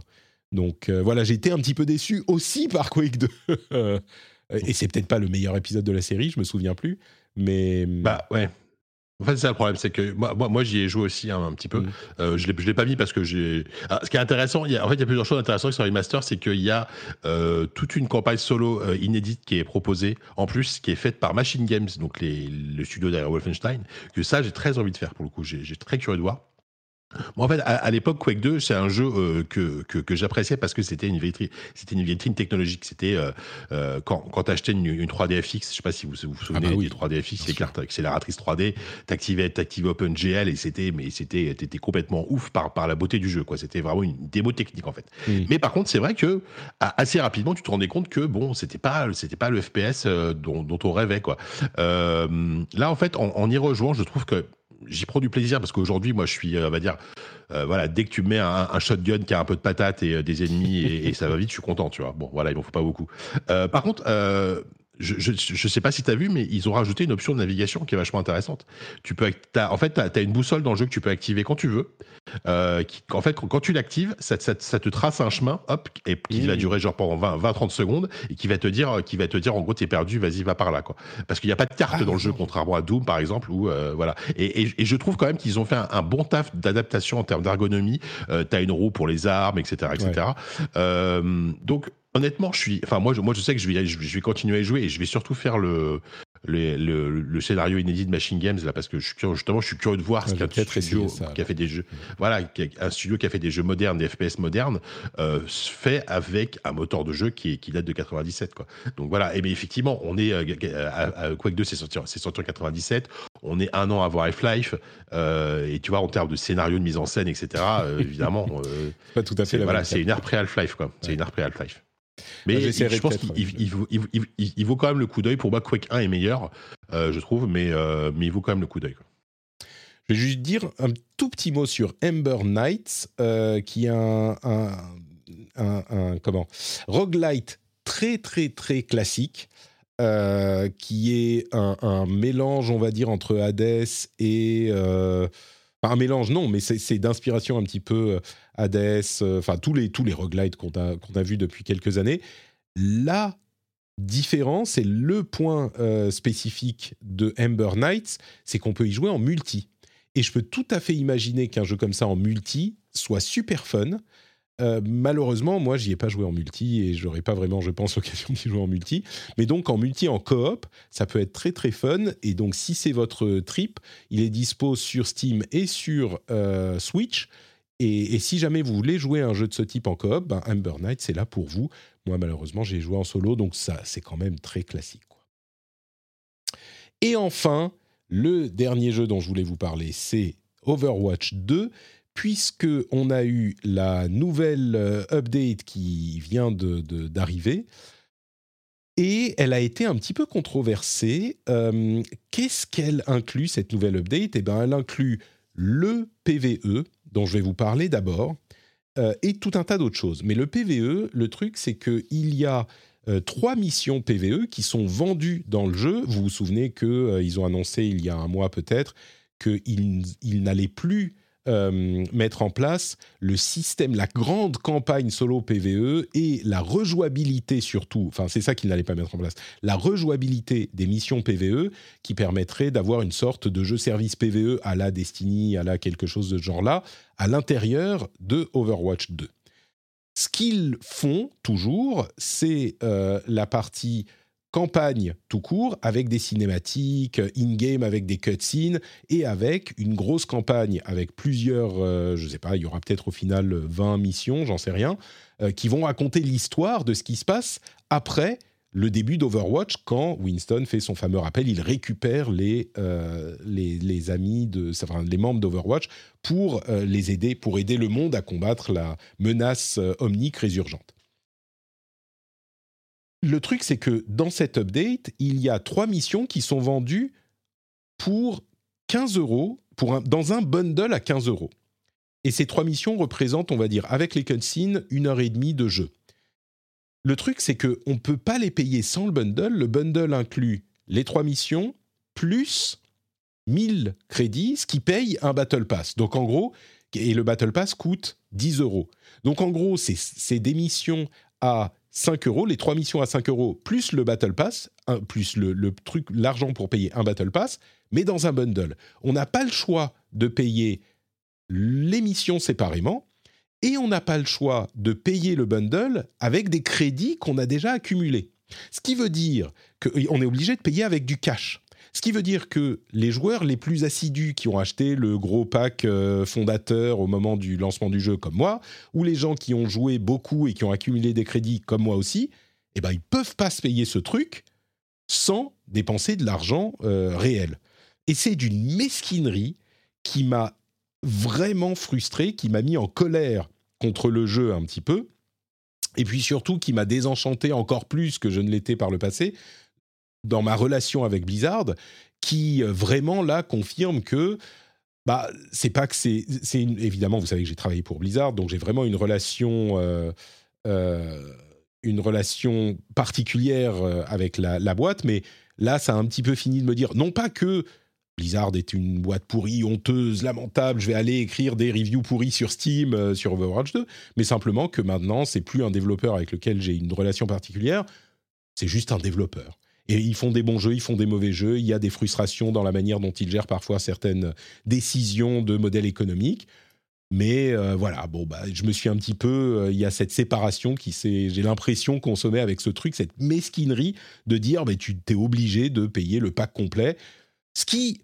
Le prix du truc, finalement, est pas si horrible que ça, parce que 5 euros pour l'émission, tu as les crédits pour acheter un Battle Pass que tu pourras dépenser plus tard. Tu n'es pas obligé de le prendre tout de suite. Donc ça va, mais c'est juste, moi j'ai trouvé ça mesquin. Quoi. Donc, euh, je, veux, je, veux, juste mentionner le commentaire de Scaro qui dit Vemba, c'est un peu unpacky. Tu vois, unpacking, unpacking. C'est un peu, je sais pas si c'est si c'est euh, très politiquement correct de dire, euh, tu vois, parce que mais, c'est bien trouvé c'est le jeu de mots est malin, mais peut-être un petit peu limite. Donc euh, attention, je, fais le, doigt. Euh, et donc, il y a des gens qui me disent oui, moi j'ai payé, moi j'ai aimé, j'ai payé, mais cette histoire m'a un petit peu, euh, un petit peu frustré. Et donc, en plus de ça, tu as, si tu as le Game Pass Ultimate, tu as un perk que tu peux activer jusqu'au jusqu'en octobre, je crois. Enfin, faites-le vite qui te donne accès à tous les nouveaux héros d'Overwatch 2, y compris la toute dernière qui est incluse dans cette update. Donc, tu vas l'activer sur le, euh, site ou sur ton, ta, console le perk, et puis ensuite tu lances le jeu. Je crois qu'il faut le lancer sur la console, ou je suis même pas sûr, mais en tout cas, ça te donne accès à tous les persos, et donc moi, j'ai pas vraiment intérêt à prendre le Battle Pass de cette saison, puisque le Battle Pass de cette saison, euh, et l'intérêt principal, c'est d'avoir le, le personnage, le nouveau personnage, donc je l'ai eu de toute façon, donc j'ai pas pris le pack, j'ai pas joué aux missions euh, solo, mais je suis quand même allé les voir sur YouTube parce que euh, bah, l'essentiel de l'intérêt, c'est les, cutscenes. Les missions en elles-mêmes. Ah oui, il y a aussi une mission classique, euh, un event PVE qui est accessible gratuitement, qui est complètement, comment dire, complètement pas médiocre, mais enfin complètement mid. Voilà, il est mid, euh, comme tous ceux qu'on a fait jusqu'à maintenant. Euh, Il est même, c'est même pas le meilleur de tout ce qu'on a eu jusqu'à maintenant dans le jeu. Je l'ai fait, voilà, c'est tout. Les missions euh, PVE, qui sont des vraies missions, ont l'air un peu plus mieux, mais pas vraiment folles. Un petit peu mieux que ça, mais pas incroyable. C'est juste les cutscenes qui sont sympas. Et c'est vrai que les cutscenes sont sympas. Il y a quelque chose d'assez magique, d'ass- d'assez Avenger-esque à voir dans les cutscenes tous les héros, enfin pas tous, mais genre 10 ou 15 héros d'Overwatch se rejoindre et commencer à, à partir euh, au combat ensemble, c'est genre euh, un petit peu, je sais pas, il y, a- quelque chose de jubilatoire parce que ça fait maintenant, je sais pas, 5-6 ans qu'on connaît tous ces héros et qu'on n'a jamais eu une cutscene où ils sont genre 15 qui partent euh, au combat ensemble. Donc il y a, des trucs sympas et puis ça raconte une histoire qui est cool. Il y a un, un- presque un post-générique où tu te dis vraiment, waouh, non mais là je veux voir ce qui va se passer après. Euh, mais ça vaut pas pour moi l'effort de, de- faire tout ça, surtout que les missions elles-mêmes n'ont pas l'air fun. Donc, tout ça, c'est le côté négatif. Maintenant, je vais conclure avec le côté positif, parce que ce qui est frustrant dans toute cette histoire, c'est que tout le reste, eh ben, c'est très cool. Euh, tout le reste de cet update a été complètement occulté par la frustration de cette histoire de PVE, mais il y a énormément de contenu dans cet update. Il y a le nouveau perso, comme euh, je vous le disais, qui est un perso euh, support, qui a une petite orientation DPS, qui est vraiment super fun à jouer. J'ai beaucoup joué là ces derniers jours et je m'amuse comme un petit fou. Euh, il y a un nouveau mode de jeu qui est un mode de jeu, bon, PV PVP évidemment, qui est super cool. Euh, Enfin, super cool, non, mais c'est un nouveau mode, donc c'est cool, il est aussi fun que les autres, et le jeu est fun, donc ça fonctionne bien, ça mène de la variété.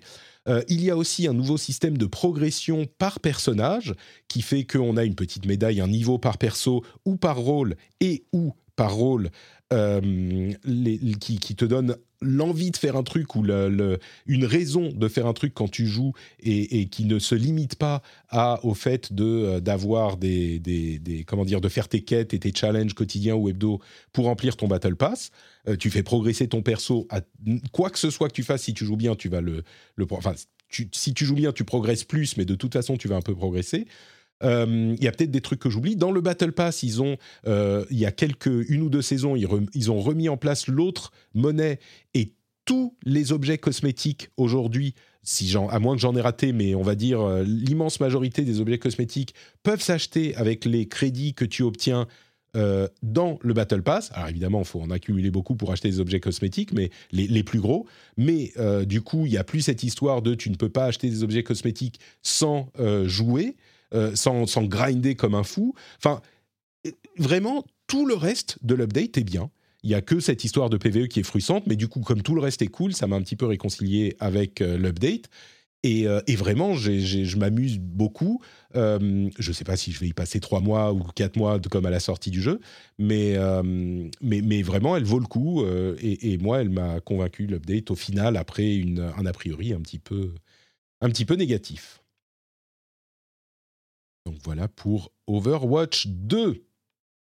Bon, du coup, euh, ju- juste, euh, tu, tu, comment dire, par, par- par rapport au 1, est-ce que tu trouves que ça, est-ce est-ce que le 2, est-ce que l'existence du 2 a une justification au final par rapport au, par rapport au Overwatch 1 où tu dis bon, hein, tout ça pour ça quoi? Justification euh, pour Blizzard, oui. Oui, non, mais pas pour Blizzard, pour, pour les joueurs. Bah, le- comme on le disait au moment de la sortie, ça reste euh, Overwatch 2, c'est ce qu'aurait dû être euh, Overwatch 1, 1 s'ils n'avaient pas arrêté de l'updater pendant deux ans, quoi. Tu vois? Ouais, c'est ça. euh, ouais. C'est plus moi le, le nom. Enfin, c'est plus le, Oui. le 2 qui me gêne en fait dans. Tu vois, c'est le genre de, Ouais, moi, je m'en fous, hein, mais voilà. c'est le genre de situation imbitable. On me dit dans la chatroom justification pour passer au, au 5v5 et, et mettre un battle pass. Ils auraient pu le faire. Ils auraient pu le faire même avec le 1. Ça, le 5v5 sans problème. Ils auraient pu passer au battle pass. Euh, le, le, le truc, c'est que euh, merde. Tu, tu disais un truc et je voulais te répondre spécifiquement et j'ai perdu le. Euh, Est-ce que le, est-ce que le 1, a- a- a- enfin, est-ce que le 2 est, a, a- a une, a une existence légitime Oui, le nom, premier, pardon. tu vois? Tu, tu disais le nom, nom, c'est voilà. comme Destiny 2. Tu vois, Destiny 2, il n'y a pas de Ouais. raison de l'appeler Ouais. 2. Moi, j'aurais préféré. C'est plus clean en plus, juste de l'appeler le 1 et de continuer à le faire évoluer. Là, c'est un petit peu pareil.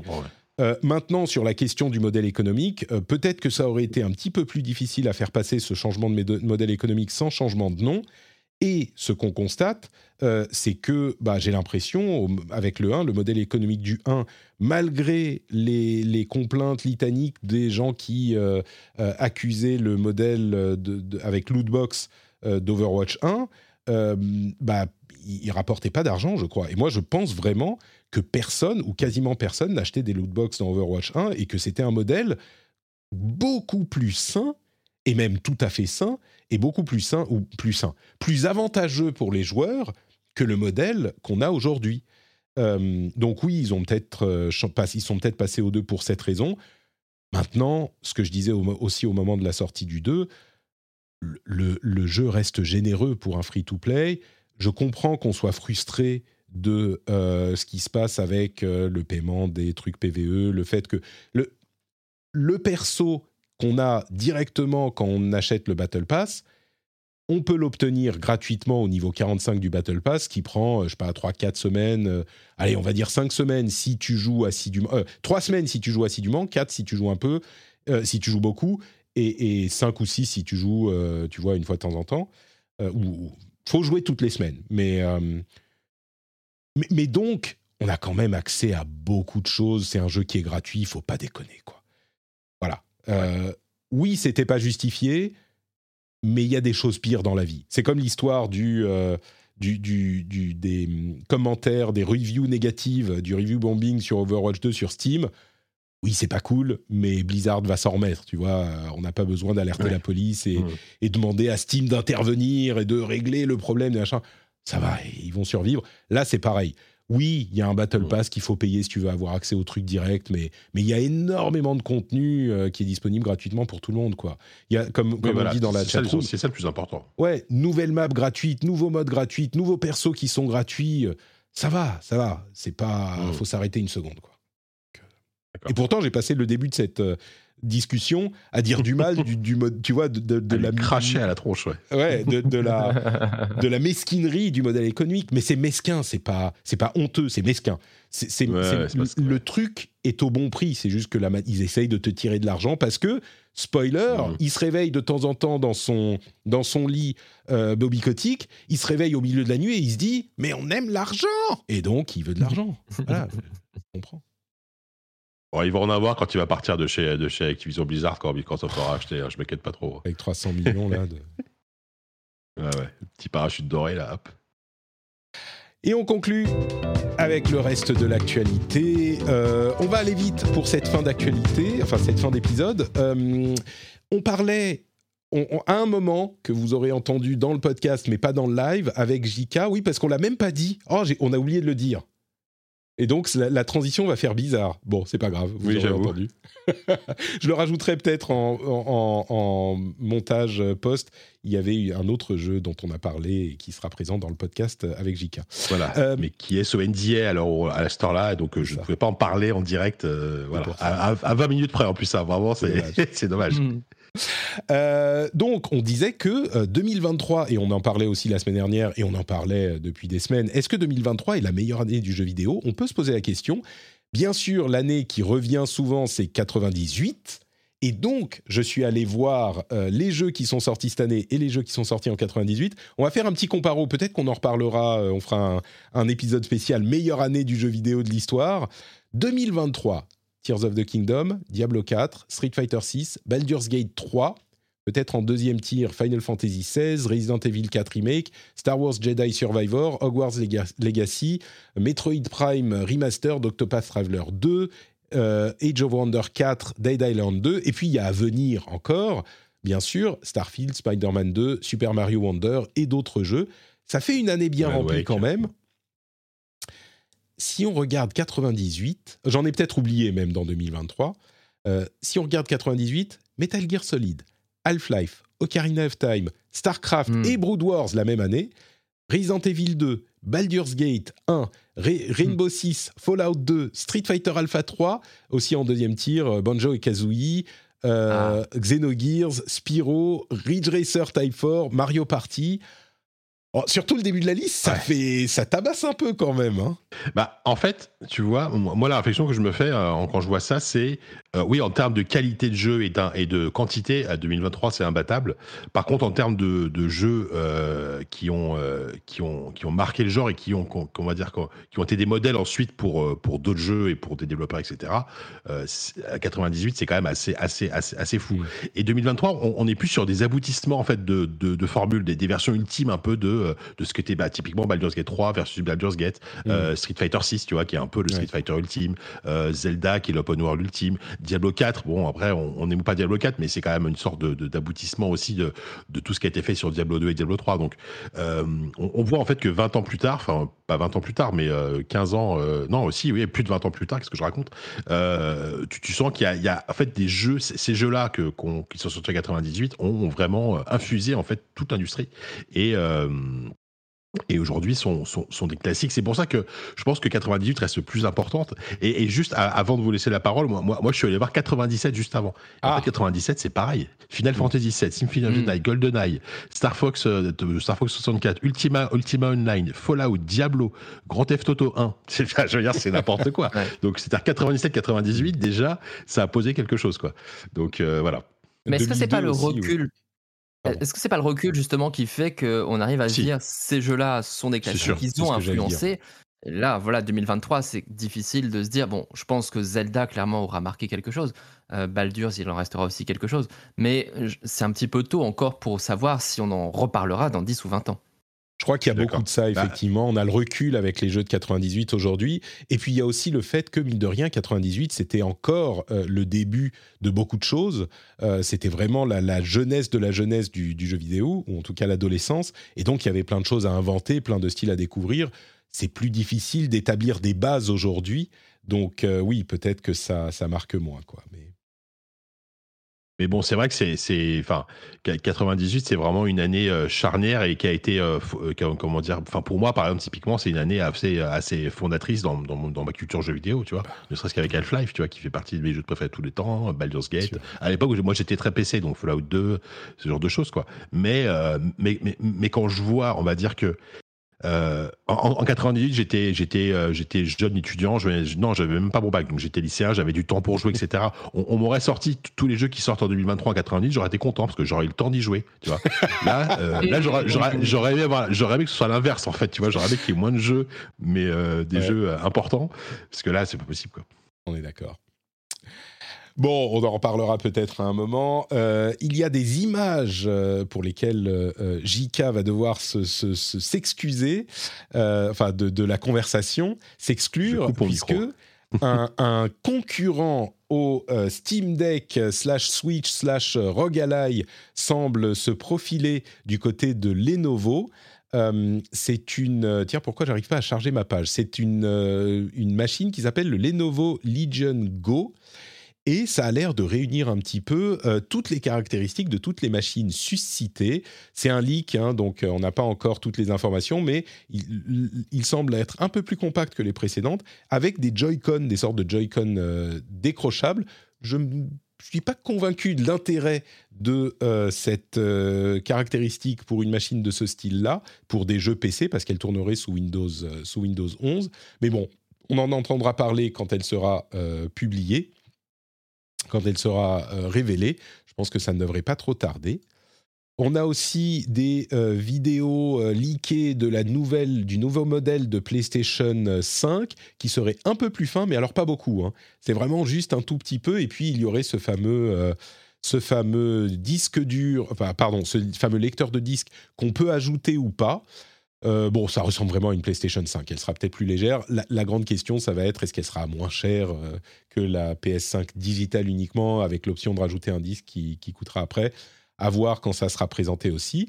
Et puis Netflix euh, commence un test de son streaming de jeux vidéo. On savait qu'ils allaient y venir à un moment. Ils commencent un test, c'est au Canada et au... Non, c'est peut-être pas au Canada.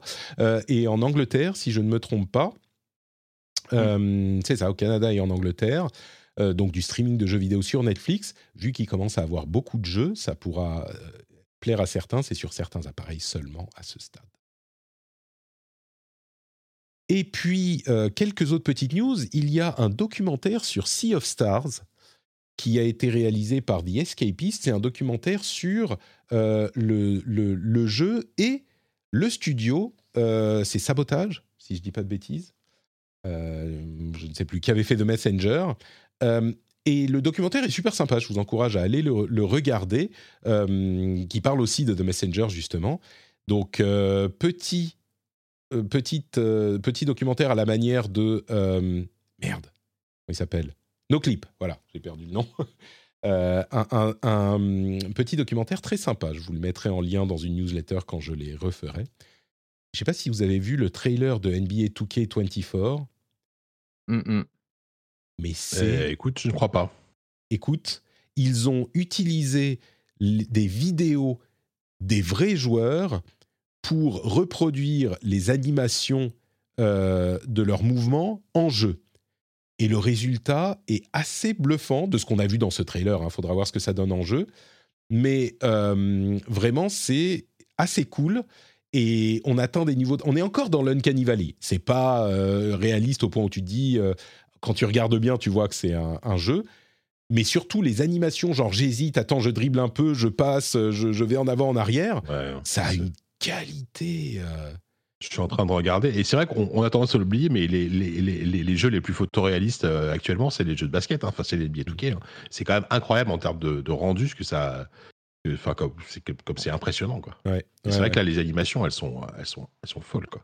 C'est marrant parce qu'on n'est plus dans des animations rigides genre j'avance ou je recule. C'est genre quand ils avancent, ils sont en train de courir et puis tu vois qu'ils trébuchent presque un peu, ils continuent à courir ou ce genre de truc. Mais c'est et du coup, je serais curieux de savoir comment ils ont fait. Est-ce qu'ils ont fait de la motion capture? Alors, j'imagine pas des vrais joueurs, mais est-ce qu'ils ont autre chose à faire? Mais euh, ou alors, faut être très bien payé.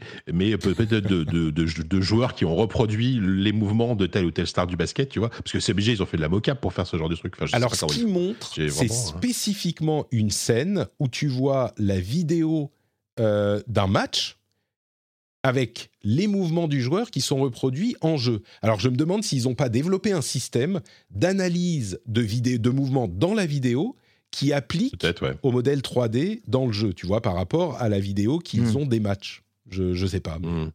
Voilà. c'est très euh, impressionnant, j'avoue. Euh, il y a un trailer de gameplay de Hyenas, le, le, FPS euh, en apesanteur de Sega, euh, dont la bêta arrive le 31 août. Je pense que la réaction première de 99% des gens, c'est mais encore un FPS, euh, il n'y en a pas. Est-ce qu'on en a pas assez? un, Ouais, non, mais c'est ça. En fait, c'est un extraction shooter, donc c'est toujours les trucs qu'on a déjà vu pas mal de fois. Et euh, alors moi, moi j'avais une démo, enfin j'avais une présentation du jeu à la Gamescom l'année dernière, et vraiment euh, j'ai soufflé pendant, pendant 30 minutes quoi. C'est-à-dire que ça n'a pas l'air mauvais, attention, hein, ça n'a pas l'air nul, mais je veux dire ça a l'air tellement générique. Je suis désolé, hein, que ce soit en termes de direction artistique, euh, de gameplay, tu dis vraiment est-ce qu'on a envie encore de jouer à ça euh, en ce moment ah, je sais pas. Ah, bah, alors, j'imagine que manette en main, ce sera agréable à jouer, mais il faut, faut, avoir envie déjà de base de, de mettre ses mains dessus. Quoi je vais, je vais faire un, counterpoint. Euh, et je comprends la discussion, l'argument, et puis les jeux vidéo prennent beaucoup de temps, on n'a pas le temps de se consacrer à tous les jeux services qui prennent notre vie, etc. On sait. Mais imagine si on, si on disait, euh, je sais pas moi, euh, tu, tu, tu, as un, un, cuisinier qui dit ouais moi je vais ouvrir mon restaurant euh, et je vais faire de la cuisine italienne et tout le monde dit Putain, mais attends, encore de la cuisine italienne, c'est bon. Euh, on en a déjà bouffé, ça va quoi. Tu peux pas faire quelque chose un petit peu original. Alors je sais que l'analogie n'est pas parfaite, mais ce que je veux dire avec ça, c'est que peut-être qu'il sera fun à jouer, qu'il y aura des éléments. C'est pas parce que c'est un FPS d'extraction free-to-play en équipe et que Apex fait déjà un Battle Royale en équipe de 3 que forcément euh, on peut, il y aura pas de, quelque chose d'intéressant dans ce domaine, tu vois. Il n'y a pas quelque chose d'intéressant jusqu'à ce que quelqu'un fasse quelque chose d'intéressant. Donc, alors ensuite, commercialement, est-ce qu'il aura la place de se, enfin, il pourra se trouver euh, des joueurs, c'est une autre question. Mais... Tu, le vois quand même le, plat là pour le coup pour filer ton analogie. là, tu l'as, tu, l'as pas encore goûté, mais tu le vois, tu le vois devant toi. Alors, je fais un petit peu l'avocat du diable avec cette analogie du resto italien, je l'avoue, je l'avoue. Mais il n'empêche, je suis, disons, je suis frustré par cette idée ou ce principe qui voudrait que.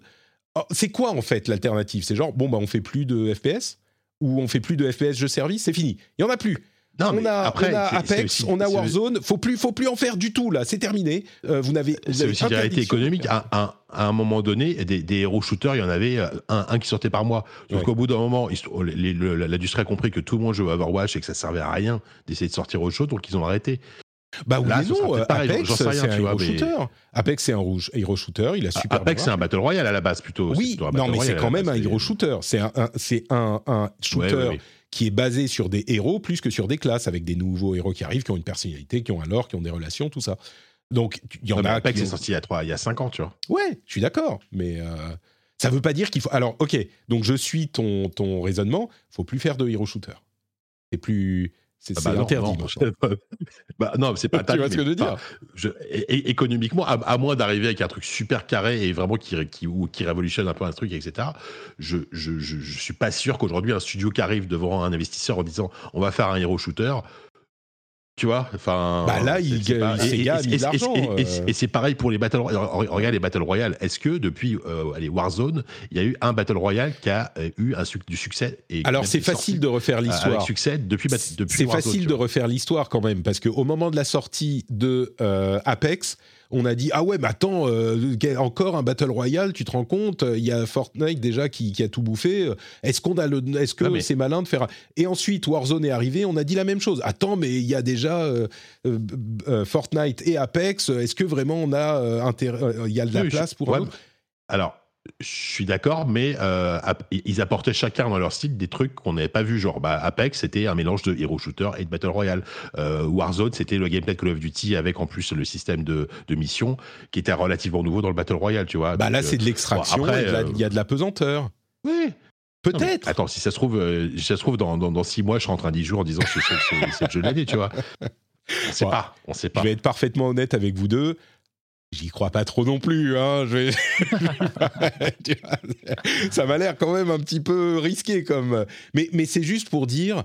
Euh, L'alternative est pas réaliste non plus. Il faut plus arrêter de faire ces trucs parce qu'il y en a déjà deux ou trois qui ont du succès et qu'on en a vu pas mal.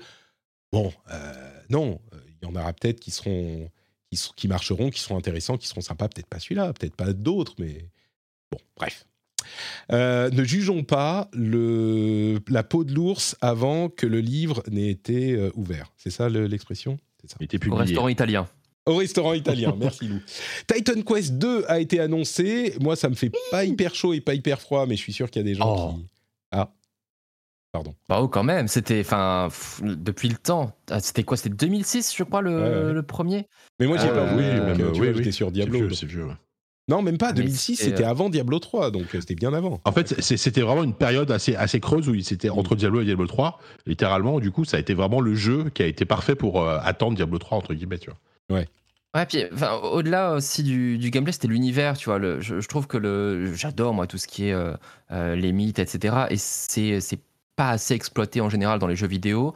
Euh, à l'époque, donc tu avais euh, les Caesar, tout ça qui se déroulait à cette époque-là, Age of mm. Mythology, donc c'est un genre différent bien sûr. Hein. Mais euh, tu avais eu ce jeu aussi de, de comment dire, de, enfin pas de combat, mais un peu en, vu, vu, la première personne qui sortait il y a pas très très longtemps, enfin quelques années. mais voilà, en tout cas, cette époque des, des, mythes gréco-romains est relativement peu exploitée. Et je suis très content du coup qu'on y revienne. Et le, trailer est juste magnifique en fait. Enfin, moi, ça me vend complètement du rêve. Mm. ouais, c'est vrai. On n'a pas du tout eu de gameplay, mais, mais, mais tu vois, par rapport, ils, vont venir à côté de Path of Exile 2 et Diablo 4, même si les gens disent ah, Diablo 4 pourri, machin truc.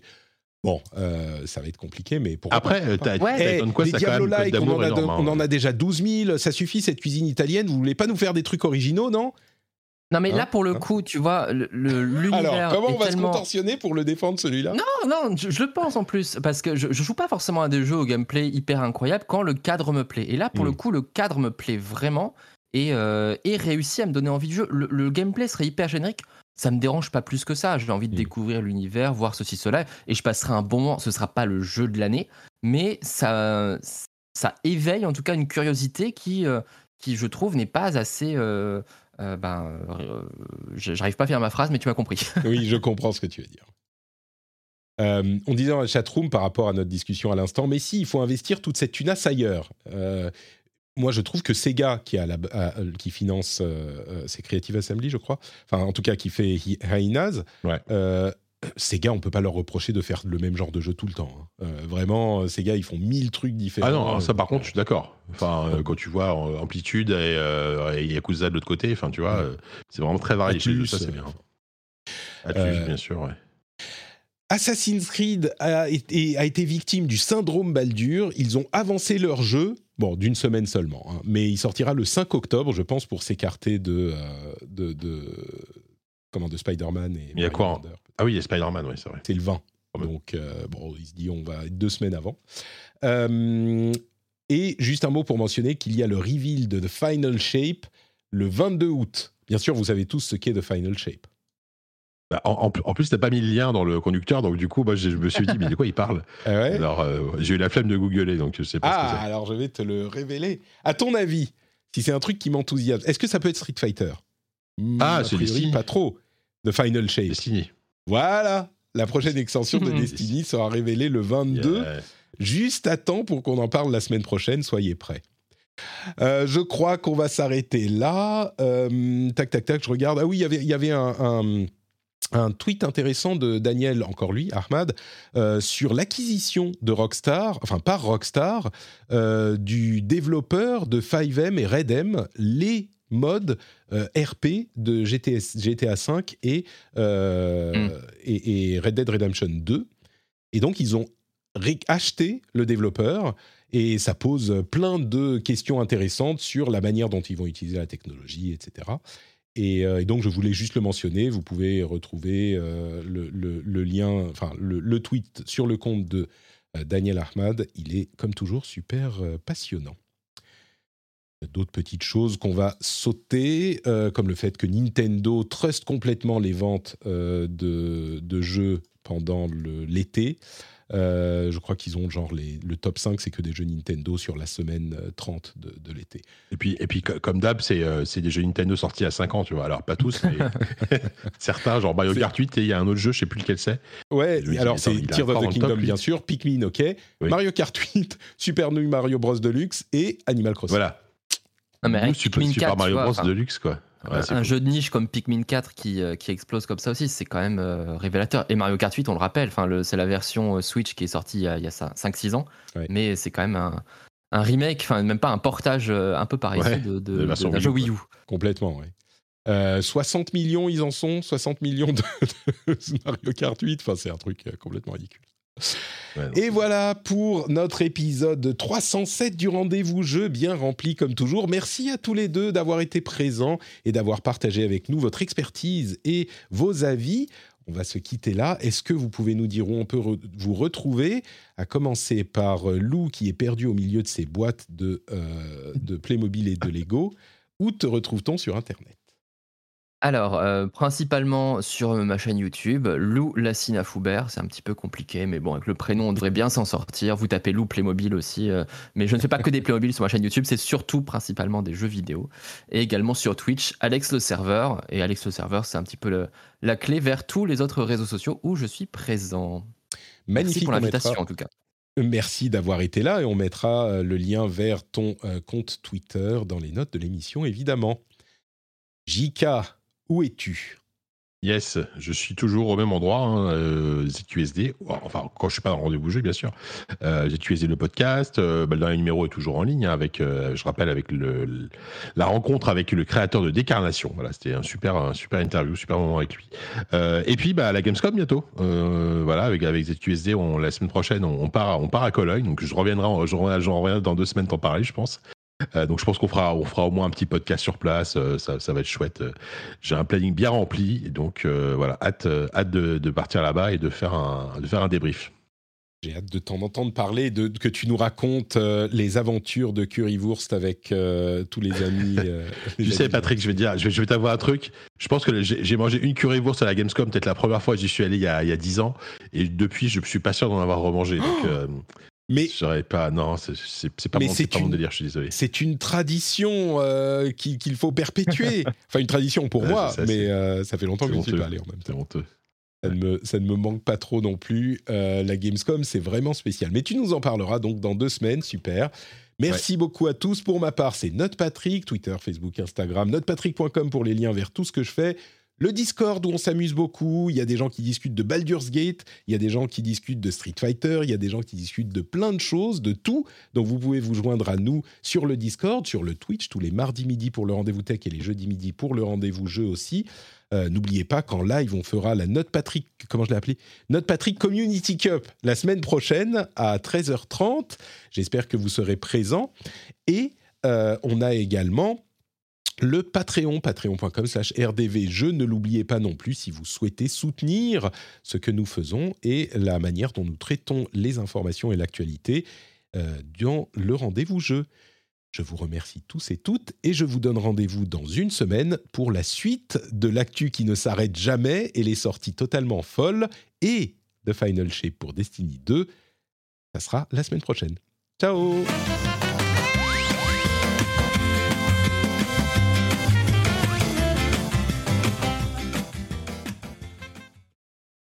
Jika, avant que je coupe le- l'enregistrement, il est deux heures. Et donc, Ah oui, c'est vrai. tu, du tu coup, je peux dire dire, que.